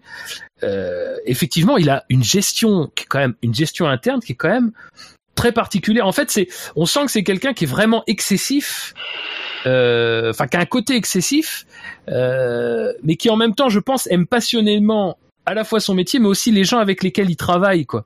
Et je pense que s'il se permet d'être aussi, parce que moi, ça m'a quand même, euh, enfin, c'est quand même une gestion de, des ressources humaines qui est quand même, quand on parle du cas Grosjean, encore une fois, sur l'exemple qu'on a donné précédemment, c'est, c'est quand même costaud, quoi. Ouais, mais Ah, c'est vachement l'américaine. Faut se rappeler aussi Ouais, ouais. La, la taille des boulettes qu'a fait Grosjean, quoi. Ouais, non, non, mais d'accord, mais je veux dire, il y a une différence entre avertir ton pilote et lui dire que euh, il faut réellement qu'il t'améliore et euh, envoyer le signal à tout le monde que voilà, tu te fous de sa gueule. C'est c'est autre chose, quoi. C'est quand même. Moi, Ah, moi, je, je dis pas que c'est bien ou mal ou quoi que ce soit, mais je dis que c'est quand même un, un visage clairement de Steiner. Que, moi, encore une fois, je pensais bien que il avait son discours policé pour la presse, mais enfin policé à l'extrême, quoi. C'est-à-dire que c'est même pas policé, c'est carrément le mec, c'est le chien de garde de ses pilotes, quoi. Mais en même temps, tu sais très bien qu'en interne, forcément, de toute façon, on le savait que Grosjean avait été menacé, donc forcément, ça veut dire que ça s'est pas passé exactement comme ça non plus. Mais que ça aille dans cet extrême-là en plus, ah, c'est à regarder, c'est assez intéressant, quoi. Mais justement, il y a une, il y a une, Vas-y, vas-y. il y a une interview euh, que tu connais, euh, Fab, parce que tu l'as, tu l'as traduite pour Motorsport. Euh, une déclaration de, de Gunther Steiner euh, qui revient justement sur la série euh, et sa participation et le fait qu'il est particulièrement mis en lumière par la série euh, qui, qui est assez intéressant parce que je trouve que le, discours est intéressant en même temps quand on a une lecture un peu un peu euh, merde un peu Mhm. quand on veut voir le mal, on finit par le voir en fait dans dans dans ce qu'il dit. Euh, je je cite, c'est assez long, mais euh, mais je vais prendre le temps. Euh, S'ils veulent faire quelque chose, il faut être vrai. Sinon, qu'est-ce qu'on fait? Je pense que les gens qui ont fait ça, ils sont très bons. Je veux dire, on pouvait voir immédiatement qu'ils savaient ce qu'ils faisaient, ce qu'ils voulaient. Ils voulaient la vérité et ils ont été très intelligents à ce sujet pour l'obtenir. Et c'est ce qu'ils doivent faire parce qu'au final, faire un mauvais film n'a aucun intérêt car nous perdrions des fans. Pour moi, c'est comme si j'ai des, si les gens le voient et que nous avons plus de fans et de gens qui le regardent, c'est ce que nous voulons tous. Alors encore une fois, j'étais juste moi-même. Et en fait, dans, cette déclaration, il y a de la part de Gunther Steiner le j'étais juste moi-même. Mais en même temps, la confiance qu'en étant lui-même, il contribue à faire un bon film. Donc dans ce cas-là, est-ce qu'on est vraiment soi-même? Et moi, j'avoue que à la lecture de cette interview-là, euh, je me suis dit quand même, ouais, en fait, il nous a un petit peu niqué le Gunther parce que euh, parce qu'il a joué quoi. Enfin, il a joué le le mec qui est ouvert, qui est vrai, qui il a joué la carte américaine cool et compagnie. Euh, et, et Avec finalement, qui il a joué Je comprends pas ce que tu veux dire. Le fait que derrière il fasse une déclaration en disant que euh, il voulait, il voulait des gens vrais, il voulait. euh, à un moment donné, tu es vrai. C'est-à-dire que tu, tu, tu décides pas d'être vrai. Tu, tu te dis pas, tiens, je vais, j'ai décidé d'être vrai dans ce que je. Non, tu es vrai. À partir du moment donné où tu décides d'être vrai, c'est que tu réfléchis à l'image que tu renvoies. Et, et en fait, en lisant cette interview, je me suis dit, bah oui, ce mec-là, à chaque instant quand il était filmé, il a réfléchi au fait d'être vrai. Sauf que quand tu réfléchis au, fait d'être vrai, tu n'es pas vrai. Je- Tu réfléchis je- au fait d'être vrai. Alors, je, je, je sais pas, euh, seul lui sait euh, si ce que tu dis est vrai ou non. Moi, c'est pas comme ça que j'ai euh, j'ai interprété euh, l'interview qui a été traduite par Fab sur Motorsport, voilà, ou augmenter ce, ce, ce, ce journaliste. C'est moi, ce que j'ai compris, c'est ok, ils sont là, je sais ce qu'ils veulent. Euh, je sais ce qu'ils cherchent. Bah non, enfin, oui, d'accord. Bah, c'est un peu ce qu'il dit. oui, c'est un peu ce qu'il dit. Je suis d'accord avec toi. Mais ce qu'il cherche, c'est de la sincérité. Et je vais juste leur donner en faisant abstraction qu'ils sont là. Et voilà, je vais juste agir, euh, enfin, je vais juste faire mon taf. Et, et ok, ils sont là, ils vont nous suivre toute la saison, ou plus ou moins, enfin, peu importe. Euh, et ok, je vais faire avec. Pour moi, c'est dans ce sens-là euh, qu'il qu'il a cette déclaration-là. Après, je peux, je peux me tromper, hein, c'est une interprétation. Mais c'est pas j'ai joué un rôle, j'ai joué le rôle que qu'on m'a donné parce que je suis euh, je suis le, le patron, enfin le manager de euh, de l'équipe américaine, que euh, le diffuseur est américain et que Ah, le que public et que le public est américain. Du coup, c'est pour ça qu'on m'a choisi moi parce que c'est pour ça qu'on l'a mis un peu lui en avant hein, probablement. Euh, parce qu'il a pas la tête du bon client. hein. Honnêtement, je pense que si on cherche le bon client, fallait aller chercher euh, euh, Frédéric Vasseur, à mon sens. Mais bon, euh, Moi, c'est ma déception. Mais enfin, en fait, c'est ma déception. euh, c'est ma déception de pas voir Vasseur, mais en même temps, c'est un peu comme Ricciardo, c'est-à-dire que moi, je m'attendais à voir Vasseur comme je le vois dans les grands prix, donc en fait, je suis déçu de pas l'avoir vu. Mais en fait, je me dis, j'aurais rien appris de particulier sur Vasseur. Il aime bien le café de chez Sauber, visiblement. Le café Selecta, oui. On s'est fait la. C'est ce que j'ai montré. Et à il la a- vidéo, ouais. Et vous noterez que en tant que patron, il a sa propre machine juste à côté de, sur Ouais, le mais c'est du Selecta, c'est dégueulasse, quoi. Non mais il faut que je vous, il faut que je vous raconte la scène. Je suis avec Scani et 30 secondes avec cette scène, il me dit tu vas voir, tu, tu vas me dire s'il y a un truc qui cloche. Et on voit la scène et puis bah moi à vrai dire il y avait rien qui me clochait vraiment. Et puis il me fait regarde il y a rien sur son bureau et le mec on a l'impression qu'il passe ses journées à boire du café quoi. Ah, ça m'a tellement choqué, putain. Mais c'est incroyable. Enfin, mais en même temps, il y a des moments comme ça dans cette série où, où tu, enfin, où c'est comme les- tous les tests radio. quoi. C'est les mecs d'un moment donné. On a compris, on a compris le principe. C'est pas non plus la peine d'en mettre à chaque fois. Mais le gars comme ça, il a des fixettes. Le truc, le café de Vasseur, c'est incroyable. quoi. Alors c'est le plus beau café bu dans l'histoire des séries documentaires, je pense. Mais alors, putain, c'est incroyable quoi. C'est Mais c'est mais moi ça fait partie euh, comme euh, comme Dino ça euh, Vasseur ça fait partie de mes déceptions parce que c'est un très bon client. Et c'est surtout aussi j'aurais aimé avoir euh, un peu plus de de d'insight de, de de Sauber et notamment sur comment ils ont eu Kimi. Ils ont signé Kimi et c'est vrai que c'est c'est une petite C'est vrai que ça, ça manque un peu, ouais. Alors que Mais ça manque de manière générale. Hein. On a, on a aucune info en fait sur les signatures, que ce soit Ricciardo, que ce soit Sainz, que ce soit les négociations de contrat de, de, de Alonso, parce qu'il y en a sans doute eu, euh, que ce soit effectivement Kimi, etc. Sur ces aspects-là, on sent bien que euh, on était en dehors du champ de ce qui était prévu. Bah, du- ouais, le, le vrai gros inside, euh, presque euh, comme on l'aurait jamais vu, parce que moi j'ai pas souvenir qu'on aurait déjà vu des négociations filmées ou ou, ou à minima suivies euh, régulièrement. Enfin, tu vois, genre on, on fait un point entre guillemets, donc euh, bah, le mois de février c'est passé ça. gna, gna. Euh, ça, moi j'ai pas souvenir qu'on l'ait déjà vu dans quelconque euh, documentaire, série, article, euh, tout ce que tu veux. Euh, mais là, ça manque quoi parce qu'on te vend un truc inside et puis en fait ouais mais les gars non quoi enfin si c'est pour voir Vasseur qui boit des cafés devant son bureau vide euh, bah il suffit que je regarde mon chef au bureau tous les jours en fait enfin tu vois. Il est aussi sympa que Vasseur, ton chef? Euh, je peux pas en parler publiquement D'accord. Par on contre, fera une pause. pourra passer un ou deux coups de fil. On aime bien les pauses le- boulot de Scani. Ouais. Moi, je les aime pas. Euh, par contre, ju- juste pour Sober, ça me fait penser, parce qu'à un moment donné, on fait un tour dans l'usine et tout. Euh, Il y a un truc qu'ils disent, moi qui m'a, euh, j'étais sur le cul. La pendant- révélation de la que Scani. Pendant deux ans, ils ont pas fait tourner la soufflerie, ils se sont pas servis de leur soufflerie en raison des dépenses d'électricité que ça représentait. Bah, comme toi. Et moi, pour moi, c'est c'est là où, quand je regardais la série, je fais ouais, ok, il y a quand même des trucs qu'on apprend. Ouais, c'est ça. Oui, ça, franchement, ça fait partie des petits trucs. euh, Mais mais moi aussi, ça m'a mis sur le cul. Ça. Oui, parce que de mémoire, je crois que Sauber, c'est la seule écurie à avoir une soufflerie à l'échelle 1. Oui. Donc, Et je pense était, qu'il doit elle était avoir... au top niveau il y a 5-6 ans. euh. Et, je- ouais, et c'est surtout que je- et du coup, mais je pense qu'il doit avoir une deuxième soufflerie pour euh, des, des modèles euh, un demi ou un quart ou un truc comme ça.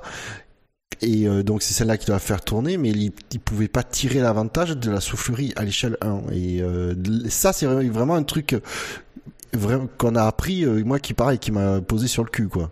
Et Il l'a loué à une époque. Il l'a loué. À, il l'avait pas loué à Ferrari, Toyota C'est ou c'est Toyota ou qui choses. leur. Non, c'est Toyota qui avait loué à Ferrari. Peut-être. Car effectivement, Mais je veux dire, Ferrari ça, c'est le genre de- non calibrée.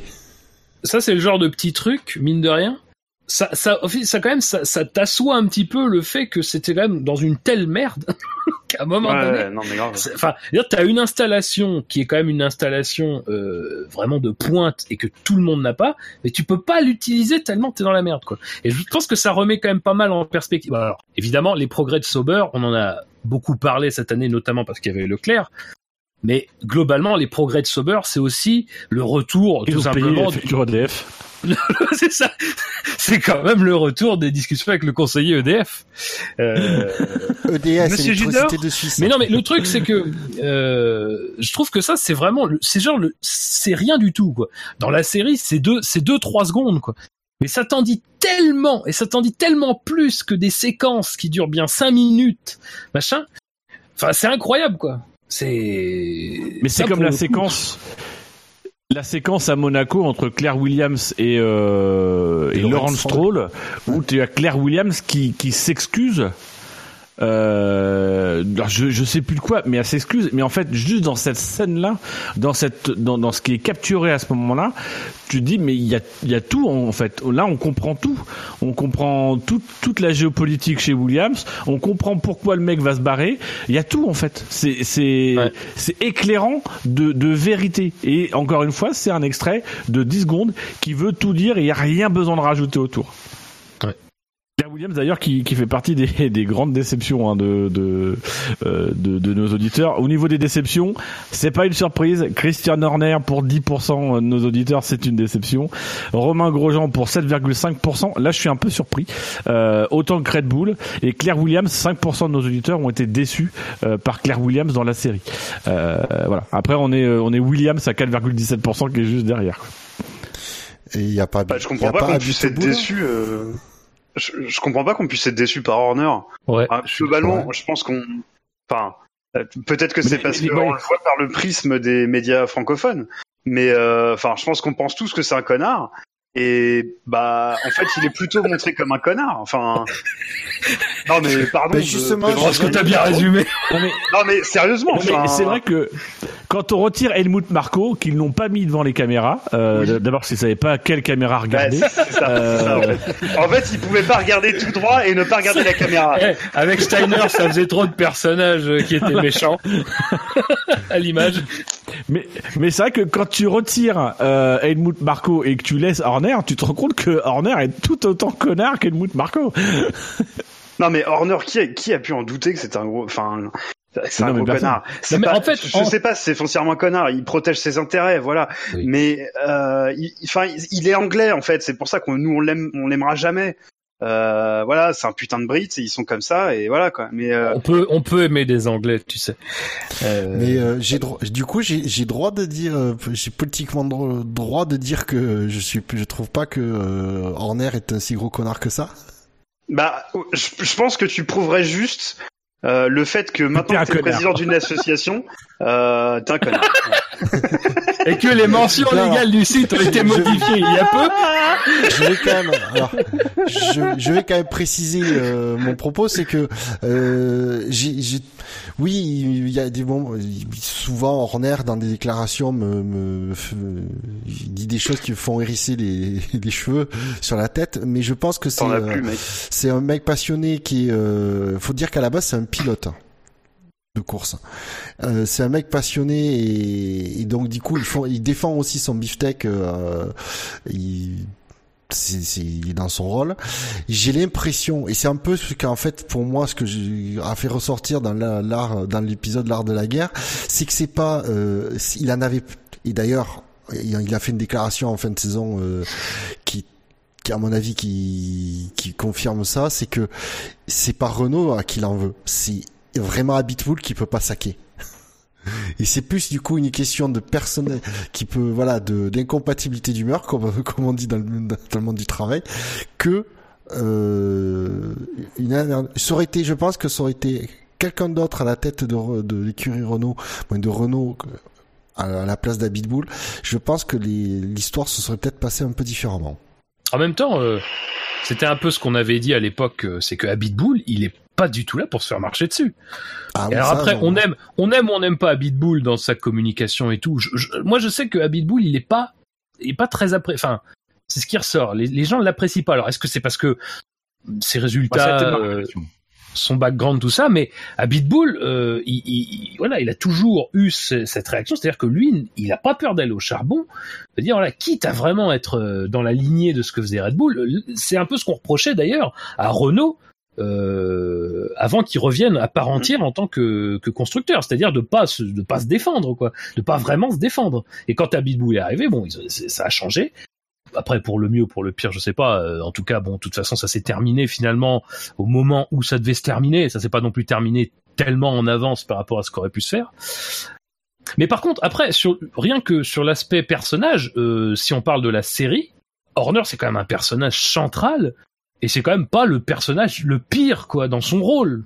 Donc je trouve quand même que c'est dur de parler de déception. Après, il y a sans doute euh, une appréciation un peu plus personnelle de, de, de, de Horner, mais dans, dans la série en elle-même, dans la dynamique de la série, bah heureusement qu'il est là quand même aussi un petit peu, hein, parce que euh, il envoie du bois comme Steiner en envoie, comme Abitbull en envoie. Euh, voilà, c'est ça fait partie des personnages quand même qui sont euh, qu'on aime bien détester, quoi. Mais en fait, moi, ma révélation dans cette série, euh, c'est justement les patrons d'équipe. C'est si, si jamais un jour vous avez l'occasion de, de lire ce bouquin, lisez-le. Euh, c'est Vol de nuit d'Antoine de Saint-Exupéry. Euh, je vous fais, je vous fais rapidement le, le, le, le débrief de ce bouquin.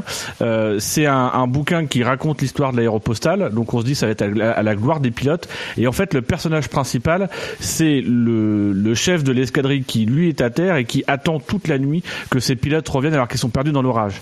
Et en fait, le bouquin, c'est une, c'est une, c'est une ode au chef. Bon, ce qui dans l'histoire Saint-Exupéry se comprend. Euh, mais voilà, c'est, un hommage au chef qui est décrit comme étant un homme qui, euh, qui doit aimer ses hommes, mais, mais ne pas leur montrer. Et je trouve en fait que pour moi, les vrais héros de cette série, ce sont les chefs. C'est Gunther Steiner, c'est Horner, dont effectivement, euh, il y a cette dimension chez Horner où le mec est, est dur, il est vachard, etc. Mais malgré tout, on voit que le mec, il est, il est, il est là pour son équipe et effectivement, il ne rejette personne.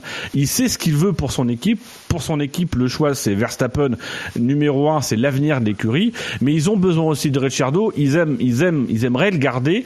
Mais c'est juste qu'à un moment donné, la question, c'est est-ce que c'est Ricciardo qui veut rester ou pas? Et, et c'est ça l'enjeu. Euh, et c'est en ça que moi, Horner ne me déçoit pas et, et, et, je suis pas. euh, voilà, je trouve que c'est un connard, mais je trouvais déjà que c'était un connard. Mais j'ai une lecture différente. Et, et moi, l'une des l'une des démonstrations, c'est euh, c'est Habitbull, parce que Habitbull, euh, parce que Habitbull, euh, qui joue à la pétanque, euh, Habitbull je, je, je- j'ai découvert quelqu'un. En fait, je me suis rappelé que ce mec-là, il était mais mais dans les meubles chez Renault depuis très longtemps, et que en fait Renault c'est un peu lui, et que quand il se prend des coups, c'est un peu lui. Il y a ce moment où où euh, la conférence de presse est filmée différemment, et on voit les expressions, on voit justement ce que ce que ce qu'on filmait pas au présidentiel avant, c'est-à-dire les réactions de l'autre, et ce qu'on commence à filmer maintenant?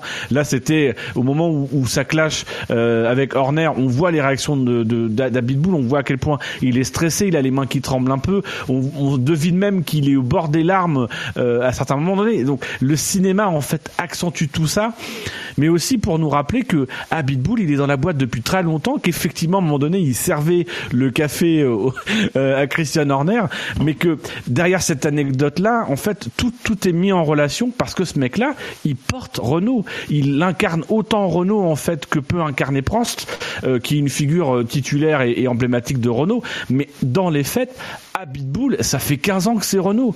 Et, et en fait, moi, c'est ce que j'ai kiffé dans cette, dans cette série, c'est les patrons d'équipe. Les pilotes m'ont relativement désintéressé, les patrons d'équipe m'ont beaucoup plu. Oui, pareil. Je regarde contre, un petit peu au rang des déceptions. Abitbull, juste, Euh, pour finir sur, juste pour finir sur Abitbull, je pense quand même qu'on a on est très nombreux à ne pas avoir compris ce, sa, sa réflexion et qu'il a répété plusieurs fois comme quoi euh, Renault c'est un parti d'une entreprise d'État et que euh, pour les Français c'était important tout ça. Euh, je lui dis ah bon Voilà ma, ma remarque quand j'ai regardé le truc j'ai fait ah bon c'est nouveau ça. Non mais à un moment donné, il y, a- il y a ce commentaire en anglais euh, que j'ai trouvé. Mais il y a déjà le, le, le passage de McNeil sur Grosjean que j'ai trouvé, moi j'ai trouvé assez désagréable. Euh, mais bon, moi, je sais que je suis, je suis pas dans la majorité. Euh, et il y a à un moment donné ce passage, c'est grosso modo euh, la lutte euh, As contre euh, contre euh, Renault. C'est un peu la lutte entre la démocratie et la monarchie française. Ah, Ah oui. c'est à un moment donné, c'est un, c'est un peu ça le texte, quoi. Et tu te dis, mais, mais non. Ah, Mais c'est le, non. c'est le vieux monde contre la monarchie française. C'est ce qu'ils Oui, disent, voilà, c'est ça. C'est le, c'est le, le nouveau monde, pardon, contre la monarchie française. Euh, oui, bon bah c'est une grille américaine, hein, c'est comme ça. hein. Oui, mais oui. C'est vrai. Euh, dans les révélations, euh, alors je vous fais, je vous fais le, le- le- les révélations, euh, voilà, et vous me dites s'il y en a qui vous qui vous interpellent. Euh, Gunther Steiner, donc 25% de nos auditeurs, Daniel Ricciardo, 18% de nos auditeurs, euh, Charles Leclerc. Euh, moi j'ai envie de vous poser, c'est quoi C'est une révélation Charles Leclerc dans la série Euh, Moi, je l'ai trouvé comme question. je le connaissais. Faut dire que quand tu en suis Canal+, Canal+, est assez proche de Leclerc, donc euh, voilà. Non, puis Canal, de- ils ont fait un, ils ont fait un documentaire sur euh, sur Oui. euh, Leclerc où Un t'apprenais bien Sport, plus de ouais. choses sur Leclerc. Pour le coup, ouais, ouais, ouais, bof quoi. Donc effectivement, ceux qui ont pas Canal, ils ont, qui ont pas vu ça, ben ils ont par exemple pu découvrir la vraie amitié entre Leclerc et euh, Gasly. Oui. Mais euh, moi, j'ai rien appris. ouais, C'est pas une découverte pour moi, Leclerc. Et euh, surtout, euh, Kevin Magnussen, 8,33% de nos auditeurs ont cité Kevin Magnussen comme une révélation. Euh, Est-ce Bah, que moi, je l'ai toi, bien tu es d'accord, Scani? Ouais, moi je l'ai, moi je l'ai bien aimé. Euh, je l'ai trouvé plutôt juste. Euh, il sait qu'il a le rôle du méchant, ok, mais en même temps je suis pas là pour être gentil en fait. Et moi j'ai bien aimé, euh, j'ai plutôt bien aimé en fait la, la, son discours et, euh, et le fait qu'il assume complètement. euh, euh, et puis en fait, enfin qu'il assume complètement que l'image qui est renvoyée de lui soit peut-être trompeuse, qu'il assume totalement le fait qu'il soit un peu rugueux, mais en même temps tu comprends, euh, tu comprends que bah faut battre son équipier, faut euh, voilà, euh, je suis pilote, je lâche rien, je veux être devant, quelle que soit les, quelle que soit la manière, il faut que je sois devant quoi. Euh, moi j'ai plutôt bien aimé Magnussen dans dans le dans le reportage. Moi il me fait plutôt marrer. Euh, quand il dit suck my balls, etc., j'ai plutôt tendance à trouver ça marrant. Non, mais parce que parce que parce que c'est polissé, c'est chiant. Enfin, la F1, tu vois, c'est c'est relou. Moi, ça me manque, euh, ça me manque des des des, des mecs comme ça qui, bah, qu'en fait, ils en ont juste rien à branler. Les mecs, ils sont là, ils savent qu'ils ont pas volé leur place. Euh, ils savent qu'ils doivent juste se battre pour la garder. Pour le coup, Drive to Survive. Et, euh, et, et c'est ce qu'ils font, quoi. Et puis, bah, après, ceux qui comprennent, comprennent. Et ceux qui comprennent pas, bah, je m'en bats les couilles. Et, euh, et moi, moi, j'ai plutôt bien aimé.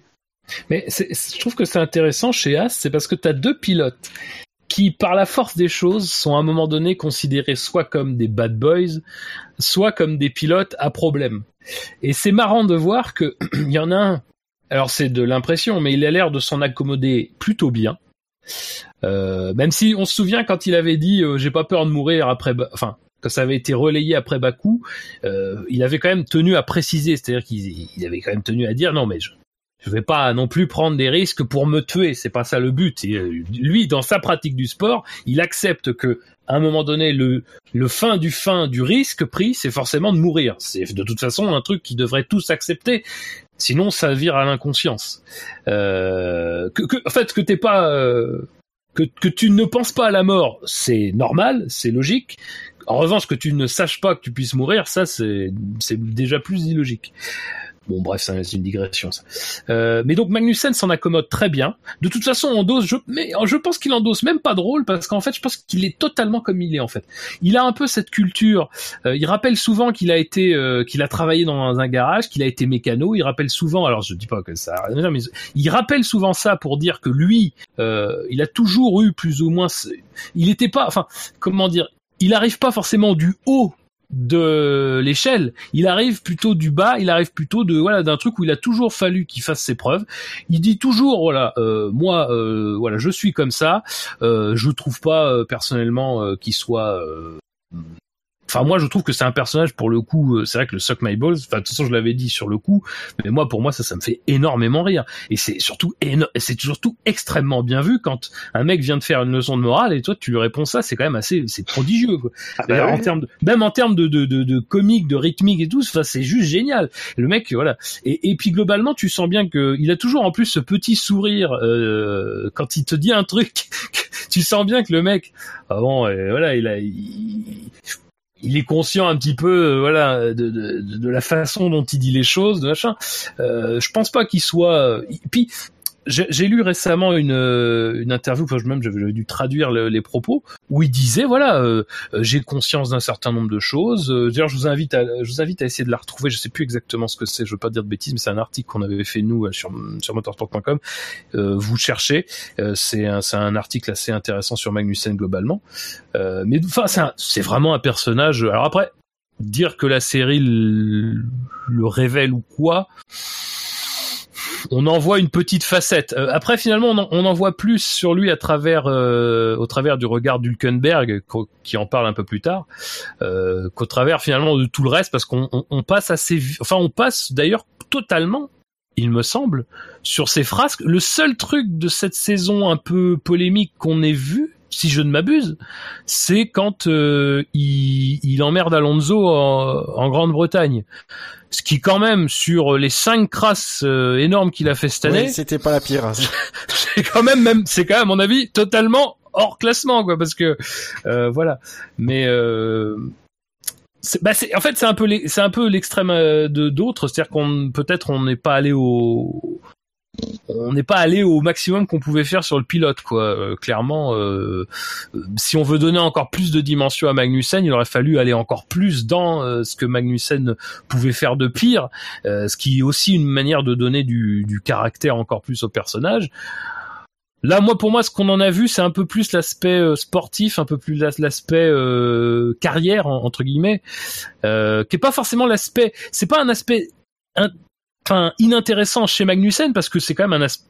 Faut, faut voir d'où il part et faut voir ce qu'il, enfin son destin quoi, parce que c'est quand même quelqu'un qui était couvé par McLaren, mais qui a été jeté par McLaren pour des raisons bah, purement commerciales, machin, euh, puis qui a été chez Renault, puis finalement qui est parti de Renault parce que c'est pareil, euh, il, voilà, il, il sentait pas l'affaire, pour se retrouver dans une équipe quand même d'indépendants, qui est quand même une équipe de, de bad boys euh, intégrale, quoi. Enfin, si tu regardes les trois, euh, voilà. Et Grosjean de l'autre côté, pour revenir euh, au début de ma digression, Grosjean c'est l'inverse, c'est-à-dire que lui, tu sens qu'il vit quand même plutôt mal l'image qu'on peut avoir de lui, euh, et pourtant euh, n'arrive pas du tout à s'en défaire. C'est d'ailleurs assez, c'est d'ailleurs assez terrible au, au, terme de cette saison que tu te dises que finalement il y en a un, il va être mal vu, mais euh, il a finalement euh, pas forcément cherché à ce que ce soit autrement. Et puis Grosjean qui lui, je pense, veut tout sauf être dans la lumière des projecteurs pour ça et qui s'y retrouve quand même quoi. Et c'est intéressant de noter que ces deux-là sont chez As avec un patron d'écurie qui est aussi euh, particulier quoi. Comme petite révélation, je vois que personne euh... ne reprend le relais. Si si comme comme euh, non sur Grosjean euh, non il a tout dit euh, voire plus sur euh, Magnussen et Grosjean. Euh, non là une petite révélation du coup je l'ai pas mis c'est pas pour cela que j'ai voté mais c'est Ericsson qui j'ai découvert avait beaucoup d'humour. Voilà. Oui. C'est vrai que c'est vrai qu'Erickson il, il, a l'air sympa aussi dans cette série. Oui. Je me rappelle pas du tout. Ah ben le, le, le ben de glace. On ah, l'a oui, vu ensemble. Oui, mec. oui, oui, effectivement, je me rappelle. Oui, mais j'étais subjugué par, par, par, par ta présence. Ah. Ouais. J'avais vu en caleçon le matin en train de pisser dans une bouteille de fusti. Je me suis dit, Ta gueule, putain oh Mais balance pas, t'es con, quoi C'est pour Une bouteille de 50 centilitres. euh... En fait, il y a débat. Pour vous, il n'y a pas d'autres d'autres révélations qui sortent du lot Il y a... On a fait le tour. Ah, il y a Grosjean qu'on n'a pas vraiment évoqué non plus. Sur Toi, tu mets dans les révélations. Non, non, non, non, non, non, non, non, pardon. Je croyais que tu voulais conclure l'émission, parce qu'il est 23h21, c'est pour ça. Non, jamais, jamais de la vie, moi. Moi, conclure une émission, ça se saurait. c'est vrai, pardon. C'était, oui, c'était, c'était idiot. Non mais alors c'est vrai que moi le l'épisode sur Grosjean je l'ai mis en, en, préféré parce que c'est celui que j'attendais le plus. D'autant plus que j'ai bien compris qu'il y avait quand même deux équipes qui allaient être pas mal euh, stars dans la série, c'était euh, Red Bull et, euh, et As. Et, et j'attendais en fait de voir un peu l'épisode qui parle de Grosjean, qui m'a conforté dans ce que je, dans ce que je pensais en fait de la saison dernière de Grosjean, de ce que je pensais de la personnalité et du travail qu'il avait à faire avec Grosjean. J'ai beaucoup aimé en fait le, la manière de, de, de, faire de Steiner. voilà, je, je, je suis un peu un peu un peu un peu critique, je suis même pas critique mais c'est je, voilà, je, vois bien comment fonctionne Steiner. L'environnement est pas facile pour Grosjean, mais je pense que malgré tout, c'est un environnement qui est bon pour Grosjean. C'est-à-dire que Steiner lui a lui a donné sa confiance tout en même temps en le mettant sous la menace, donc euh, a essayé d'établir une, espèce d'équilibre euh, qui a été difficile à vivre pour Grosjean, mais qui je pense l'a aidé à faire une très bonne deuxième partie de saison. Euh, et, voilà. Moi, je me demande vraiment pourquoi il est, pourquoi il est, il est, ressort davantage dans les déceptions. Euh, alors, qui, sort, qui ressort dans les déceptions pour ses résultats, je peux le comprendre. Mais en quoi on peut être déçu de Grosjean dans le documentaire? Au contraire, je pense qu'on le comprend davantage en fait. Après, je sais pas, c'est peut-être pas partagé, mais c'est les interviews face caméra, je pense. Par contre, alors ça, c'est un truc. Il y en a, ça sert plutôt. Steiner, Horner, euh, Magnussen, je trouve. Bon, Magnussen c'est discutable. Magnussen ça le sert. D'autres pilotes ça les sert un peu. Grosjean, c'est con, mais l'image qu'il donne, qui renvoie dans ce type d'exercice, elle est très très lisse, extrêmement lisse. Et c'est en fait à milieu. Alors c'est pas à milieu du de, de ce qu'est Grosjean, je pense, que Grosjean est pas un personnage qui est très clivant. c'est la Bah, différence est- avec, avec. Magnussen. quoi.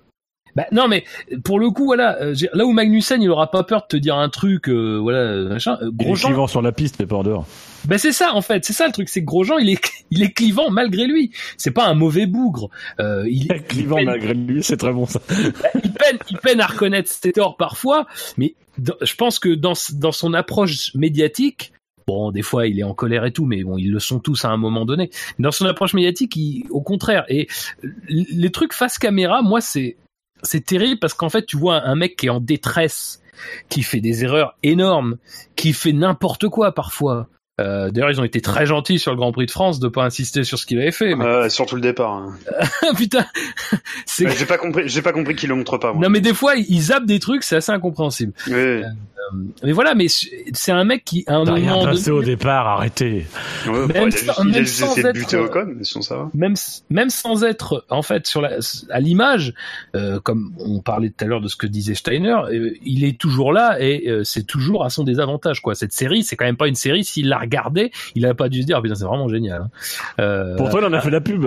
bah ouais non mais c'est ça le truc c'est que bon je pense qu'il est mais c'est un peu aussi ça Grosjean c'est-à-dire c'est il y a quand même un, il y a quelque chose il y a un paradoxe hein, Grosjean mais donc les images face caméra je pense ne servent pas Grosjean pas du tout il, il je veux dire voilà il renvoie quelque chose il renvoie une espèce de sourire en plus un peu un peu, je vais pas dire niais, mais un peu voilà, c'est un sourire un peu candide euh, d'un Mhm. mec. Mais non, mais ça- c'est ça, c'est c'est pas, c'est pas bêta, mais c'est très bien d'ailleurs, je crois. c'est candide.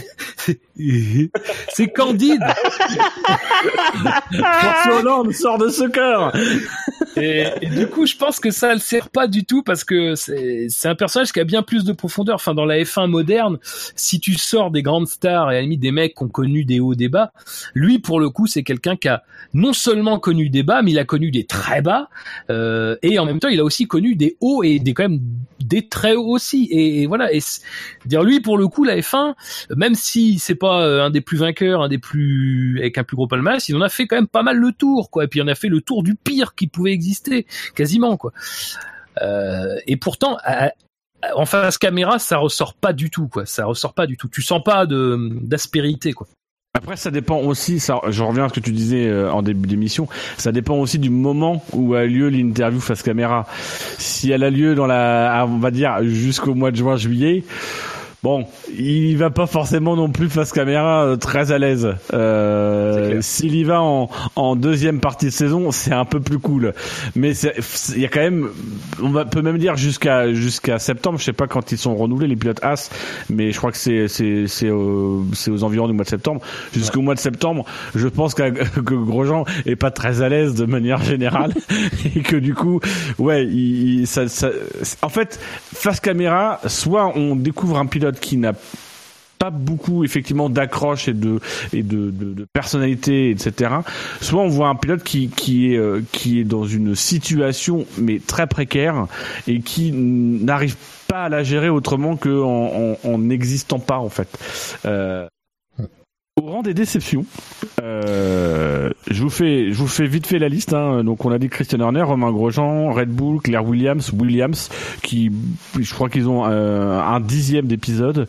Euh, Verstappen, euh, Lance Stroll, euh, et il y en a, il y en a trois. Moi, les trois suivants m'intéressent. Euh, Il y en a un, que je c'est. peux tenter d'en deviner un, Dino? Comme ça, Oui, je parle en même temps de ma déception à moi. Vas-y. Bah moi ma déception c'est Carlos Sainz, le meilleur espoir de la F1. Comment est- franchement avec la prestation merdique qu'il fait, comment est-ce qu'il va pouvoir avoir le meilleur l'Oscar du meilleur espoir? Ça va pas être possible. Quelle déception. Bah, il aura Eh l'Oscar. ben, du sache que meilleur tu es, espoirs. tu es d'accord avec 2,5% de nos auditeurs. Ah Putain, on a des gens bien dans nos auditeurs. Pour une fois qu'ils ont pas voté avec le cul, non, comme tu pas veux- comme quand ils votent pour cette putain de McLaren qui est dégueulasse à Miss Monoplace là, bordel. Tu, tu veux dire que Scani représente 2,5% de nos auditeurs Oui. Je Et sais qu'ils sont nombreux dans sa tête, mais quand même. Et tu sais, historiquement, il y en a qui commencent à 2,5% et qui finissent à 40. Et qui font fureur. Ah Ah Est-ce que vous avez, est-ce que- pardon, je fais une digression, mais est-ce que vous avez vu euh, la dernière polémique en Allemagne sur Volkswagen? Non. Euh, en fait, il y a donc vous vous souvenez euh, de sur, sur, euh, le, le fronton de, de Auschwitz, il y a euh, je sais plus quoi. euh, Travail rend libre. oui, le travail rend libre, mais je me rappelle plus comment ça se dit en allemand. Et en Arbeit, fait- Mike, Fr- euh, c'est le mec qui tente. Non mais c'est Arbeit, euh, Mike, je sais plus quoi, mais c'est Arbeit quelque chose. Et en fait, il y a un, il y a un sigle en allemand EBTI, euh, EBIT je crois, ou EBTI. Euh, c'est l'excédent brut euh, avant impôt et taxes ou un truc comme ça. Et euh, en fait, il a dit l'excédent brut avant impôt et taxes rend libre. Sachant que Volkswagen a utilisé la main-d'œuvre des camps de concentration dans une sale époque de sa vie, n'est-ce pas? Euh, Et donc, du coup, ça fait polémique en Allemagne et je trouve ça très très rigolo. Voilà, je voulais vous le partager. Comment rebondir? Enchaînons, enchaînons. Mais, mais c'était pas une blague, c'était un point culturel. bah oui, mais comment rebondir quand même? Mais vous êtes marrant, vous, quand je parle de cul ou que je dis du mal de Sainz, c'est pas bien, et quand j'essaye de vous apprendre des trucs, c'est pas bien. Faites Pardon? Marrer. Ouais. Non, mais on peut généraliser. Dès que tu l'ouvres, c'est pas bien, en fait. Ah ouais, merde. Attends, je vais- ça, j'avais pas mis ça en perspective comme ça. Est-ce que je ferais pas un peu le Carlos Sainz de ce podcast? On n'a jamais eu de gros espoirs. Hein. Non, non. Là, Non, non. 100% des auditeurs Mais- sont d'accord avec toi. Vu, les... Vu tes sorties de route, tu serais plutôt le gros genre de ce podcast. Oh non, toi t'es méchant Putain, T'as changé depuis que t'es président, t'es un enculé. Ah, je l'étais avant, je te rassure. Ah bah enfin Il fallait que ça sorte Je l'ai caché. Oui, c'est vrai. Euh, au rang des déceptions, euh, on a parlé des, on a parlé des absents. Moi, il y a, il y a, il y a deux absents dont, dont j'aimerais euh, avoir votre opinion. Euh, le premier, c'est un pilote. Le deuxième, c'est une écurie.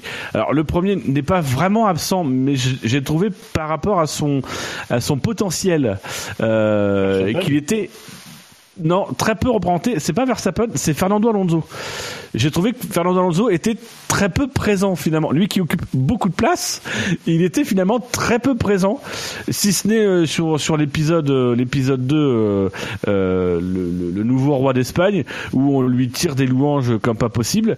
Euh, mais en dehors de ça, dans le reste de la série, comme si on avait dit bon bah ok Grand Prix d'Espagne tu vas voir Alonso mais après tu fais plus chier. Mon avis, c'est la- c'est c'est de la gestion d'image pour moi. Je pense que c'est plutôt venu de lui. Et je pense que je pense c'est quelqu'un qui veut gérer son image et que cette série, euh, un peu comme finalement à l'échelle de, de pilote, je pense que c'est un peu la, la même réaction. Mais d'ailleurs, je pense que je je pense que je pense que Verstappen c'est pareil. Je pense que c'est très lié à l'image en fait. Je pense que ces gens-là n'apparaissent pas euh, beaucoup par rapport à ce qu'ils devraient. euh, parce qu'ils ils ils la gèrent, ils la gèrent et donc du coup ils ont limité leur apparition. Mais, mais d'ailleurs, c'est peut-être un, un des moments les plus intéressants et des, des moins montés de la série, mais c'est le, le débrief d'Alonso et de Van Dorn. Alors, je sais plus à quelle course. Euh, mais là, pour le coup, tu es vraiment dans un vrai débrief. Oui. Oui. Euh, les- on demande aux pilotes des trucs. Alors bon, c'est pas très, c'est pas une séquence très longue non plus, et c'est pas non plus un truc technique machin. Mais par exemple, Alonso, il, il dit un truc. Euh, il dit euh, euh, oui, alors en Espagne on avait testé ça euh, et ça en est où? Ça serait pas mal d'accélérer. Bon, là déjà ça résume tout de la situation de McLaren euh, et c'est pour le coup aussi une séquence très intéressante. Mais je, je- Alonso le chef. Alonso. bah, D'ailleurs, c'est dit dans la série, et je trouve que c'est un, un des points qui est le plus. Alors, je dis pas ça parce que ça rejoint tout ce que je dis depuis des mois dans le SAV, mais je trouve que c'est un des points finalement qui est peut-être les plus fouillés de la série dans la réflexion qu'on mène autour de la situation d'un pilote, quoi. Ça, ça va au-delà en fait de, des trucs basiques de dire euh, maintenir son baquet, machin, machin, euh, survivre, gagner des places et tout. Donc là, on a vraiment une analyse de ce que, à un moment donné, un pilote fait sur une écurie et tout. Euh, et alors je sais pas si c'est, euh, je, je sais pas si c'est de la représailles en fait parce que il est pas dans la série, quasiment pas. Mais euh, voilà, c'est. Mais je pense que pour le coup et et, moi je, parlais de Verstappen parce que Verstappen aussi, enfin, il apparaît quand même assez peu finalement et c'est quand même un petit peu étonnant quoi par rapport au poids qu'a son équipier par exemple. Mais le truc, c'est que pourtant, moi, Alonso, je suis sûr qu'il a été interviewé. Je, je, je- j'en suis quasiment sûr. Euh, mais je pense qu'Alonso, il a pas compris l'exercice. Euh, il suffit de voir quand il est avec les gars euh, de McLaren dans le garage où euh, il y a une perche au-dessus de lui, il dit euh, Euh, on va pas en parler ici, euh, il y a des gens qui nous filment ou je sais pas quoi. Euh, je pense qu'il a juste pas compris l'exercice qui était de s'ouvrir, etc., euh, de donner une image un peu différente et moins lisse que d'habitude.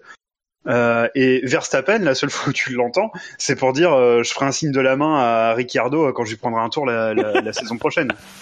Bon, d'accord. Non, et tu as aussi euh, Les Verstappen. deux en fait es sont méchant. conformes à leur image.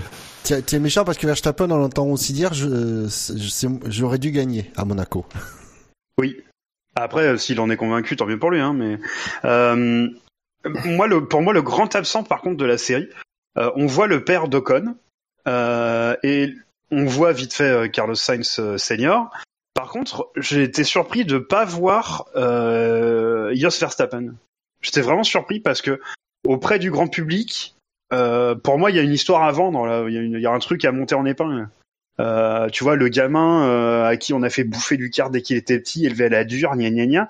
Enfin, pour moi, c'est des, enfin, c'est des valeurs euh, qui sont complètement vendables aux US et j'étais très très surpris de pas le voir en fait. Mais Oui, mais c'est là où. Ils sont peut-être. Vas-y, Bouchard. Ils risquent, ouais, ils ont peut-être peu- peur du retour de bâton des, euh, des services sociaux. C'est possible. Moi, étonnamment, je ferais le lien avec l'absence, mais, mais pour le coup, c'est, l'invisibilité absolue de Toro Rosso dans cette série. Et en fait, je ferai le lien parce que je pense que euh, je reviens sur les accès qui sont donnés, et je pense qu'à un moment donné, ce sont les équipes qui ont décidé ce à quoi elles donnaient accès. Et je pense qu'à un moment donné, euh, Red Bull s'est volontairement mis dans la lumière dans la série pour euh, qu'on n'aille pas voir du côté de Toro Rosso, qu'on n'aille pas voir ce qui se faisait du côté de Toro Rosso, n'aille pas voir ce qui se faisait aussi du côté de Honda. Je pense aussi que Honda a, été, a pu être un peu échaudé par le, le documentaire qui était pas mal à charge contre Oui. eux euh, avec McLaren et que en fait Honda ils ont pas trop voulu donner et que Red Bull en fait ça les intéressait de donner ce que eux ils avaient à faire, qui était leur dernière saison, de se mettre en scène avec euh, Renault etc. Et qu'on parle pas trop de de, de l'autre association de Red Bull par le biais de Toro Rosso avec Honda. Donc je pense qu'il y avait un petit peu ce jeu-là. Et sur Verstappen, faut, faut, faut revenir dans le fait que Verstappen, cette saison, il a été écarté à un moment donné de l'environnement de Verstappen par consigne de l'équipe. Et peut-être que là aussi, c'est encore une fois un accès qui a été donné par l'équipe, en tout cas un non-accès qui a été donné par l'équipe, de dire euh, le père Verstappen, on ne lui parle pas, on ne fait rien, justement dans cette volonté de, de circonscrire un petit peu euh, le, le- cet environnement euh, supposément négatif qu'apporte Yos sur son fils. Mais après, euh, pour reprendre là-dessus, euh, faut aussi juste pas oublier que et je pense que c'est, je crois, la responsable marketing de la F1 qui l'a expliqué quand on quand elle parlait d'une éventuelle saison 2, c'est que euh, t'as évidemment la possibilité que les écuries se mettent d'accord euh, pour mettre à disposition les pilotes et tout. Mais expliquer par exemple dans le cas de Mercedes, euh, bon, non seulement il y a eu l'histoire de ne pas non plus parasiter entre guillemets la lutte pour le titre, de contrôler un petit peu l'image que tu voulais donner, mais il y a aussi le fait, tout simplement, elle l'a dit, euh, alors qu'elle n'était pas forcément obligée de, le dire, mais que par exemple Hamilton, c'est très difficile pour lui de caler euh, ce type de rendez-vous, quoi. Et je pense sincèrement que euh, l'entourage, et- l'entourage et la, même global, la cellule Verstappen, c'est c'est un peu ça aussi. C'est à la fois du contrôle et sans doute beaucoup d'opérations à côté marketing. C'est pour moi la même chose avec Alonso, qui en plus lui a un calendrier euh, de compétition qui est encore plus important. Euh, je pense qu'il y a tout ça qui rentre en ligne de compte, c'est-à-dire que l'accès euh, n'est pas n'est clairement pas total. Euh, et surtout, l'accès euh, n'est pas libre non plus une fois que tu as l'accès à l'équipe, quoi. Euh, ça reste très conditionné et quand tu as un pilote suffisamment puissant pour euh, lui-même dire euh, moi j'y vais pas, euh, bah, je pense que tu pourras faire tout ce que tu veux des pieds et des mains. Tu n'auras jamais par exemple de face caméra avec lui qui bon même si moi encore une fois je suis pas fan c'est quand même un, un point important de, de, de la série quoi dans la construction de la série s'il y a pas ça la série se tient moins bien quand même Et sinon, dernière déception, euh, là c'est pas du tout lié à la F1, euh, c'est pas du tout lié à la réalisation, euh, c'est lié à ceux qui sponsorisent euh, cette émission, c'est lié à Netflix et aux traductions, euh, aux sous-titres de Netflix. Euh, voilà. Ça, Non, mais ceux qui regardent, Euh, ceux qui regardent souvent le Netflix en VO sous-titré, euh, de, de, so- n'ont pas pu être déçus puisque c'est, c'est, c'est récurrent chez eux, quoi. Bah oui. Donc 56% de nos auditeurs ont regardé euh, Netflix en, euh, la série en version originale sous-titrée et ont bien ri. Euh, voilà. Euh, tandis que 32% l'ont regardé euh, en français euh, tout court, donc on, on les salue. Et les plus courageux, c'est ceux qui ont regardé en français avec les sous-titres en français et qui ont bien ri quand même. donc voilà. Vous ça vous ça vous a gêné ou pas les sous-titres? Alors moi, je l'ai regardé en VF1. Et j'ai l'impression Oh. que du coup, il y avait moins de problèmes de, de traduction que euh, dans les sous-titres. Ouais. Et la VF s'est fait assassiner, et moi ça je comprends pas. J'avoue que je comprends pas qu'elle soit autant assassinée. Je l'ai pas regardé en VF, hein. mais je sais, enfin, un truc qui est documentaire, c'est-à-dire que c'est même pas du doublage, quoi. C'est juste du, C'est juste qu'on te, on, on te passe une voix qui va t'expliquer ce que le mec dit en français, quoi. Moi, je trouve que les, enfin, je sais pas si les gens ont cru que c'était vraiment une série, vraiment, euh, et qu'il fallait que le doublage soit un peu bon. Euh, mais enfin, je veux dire, vous avez déjà vu un documentaire Je pense que les gens, ils- ouais. bonnes. Enfin, je veux dire, elles sont pas bonnes puisqu'elles sont pas là pour être bonnes, elles sont là pour être explicatives, quoi. Euh, Mais oui, RMC découverte. bah, c'est ça, regardez, regardez les, les trucs sur les avions qui se crachent. Là, vous avez vraiment du travail de voix off. quoi. Mais je, je trouve, enfin, je trouve que c'était très, elle s'est fait assassiner la VF, mais euh, déjà c'est pas, de toute façon, une VF qui raconte, qui commente, enfin une VF qui traduit un commentaire d'une épreuve sportive dans une autre langue. C'est clairement le mec va se suicider. Enfin, c'est le mec, il sait bien que sa carrière va pas décoller là-dessus. c'est pas possible, évidemment. Mais je trouve que c'est un peu injuste, quoi. Enfin, ça serait une série, oui, d'accord, ça serait critiquable, mais là, c'est, quand même plutôt du docu. Bon. Bon après je pense que c'est surtout euh, euh, le fait que ce soit dans les déceptions, c'est pour se soulever une fois de plus les problèmes de de traduction de de chez Netflix quoi. Oui, le sous-titrage aussi. ouais. Ça, c'était, c'est vrai que ça c'est plus problématique. Mais bon, malheureusement. Enfin, après, bon, on est une génération. euh, je pense, euh, on n'a pas toujours été très regardant sous les sous-titres pour des raisons euh, financières. Donc, euh, je veux dire, bon, globalement, c'est pas- c'est un truc quand même depuis euh, 10-15 ans, on apprend à vivre avec. quoi. C'est pas- Voire même, on a nous-mêmes fait des sous-titres parce qu'on Ouais. le temps et on torchait ça un petit peu comme on pouvait. Donc bon. Mais après, ce qui est sûr, euh, bah, c'est un problème plus général. De toute façon, même sans parler, en fait, le doublage et le sous-titrage, c'est clairement les parents pauvres de, du développement des séries et du développement du cinéma en général depuis euh, une vingtaine d'années, quoi. Euh, Il y a clairement eu une dégradation. raccourcissement de la chaîne de production. Bah, c'est ça, il y a clairement une dégradation parce que malheureusement, euh, faut que tout aille plus vite et euh, et clairement on perd en qualité. Alors c'est marrant, bon c'est une grosse digression là, mais on a perdu euh, Med Hondo euh, il y a peu, qui était un doubleur euh, très Eh ouais, célèbre. Eh ben c'est ça, les voix d'Eddie Murphy, euh, puis d'autres d'autres comédiens de, Euh, dans des comment il s'appelle euh, euh, Morgan Freeman, non? Morgan Freeman, oui, même dans Seven. ça, ça m'a tué. J'avais jamais fait gaffe. Mais oui, mais moi, je me suis dit, mais c'est pas possible. Morgan Freeman, Regarde pas dans la boîte, mec. Ça, ça aurait totalement changé ma perspective du film. Mais euh... J'imagine Seven avec Morgan Freeman qui a la voix d'Eddie Murphy.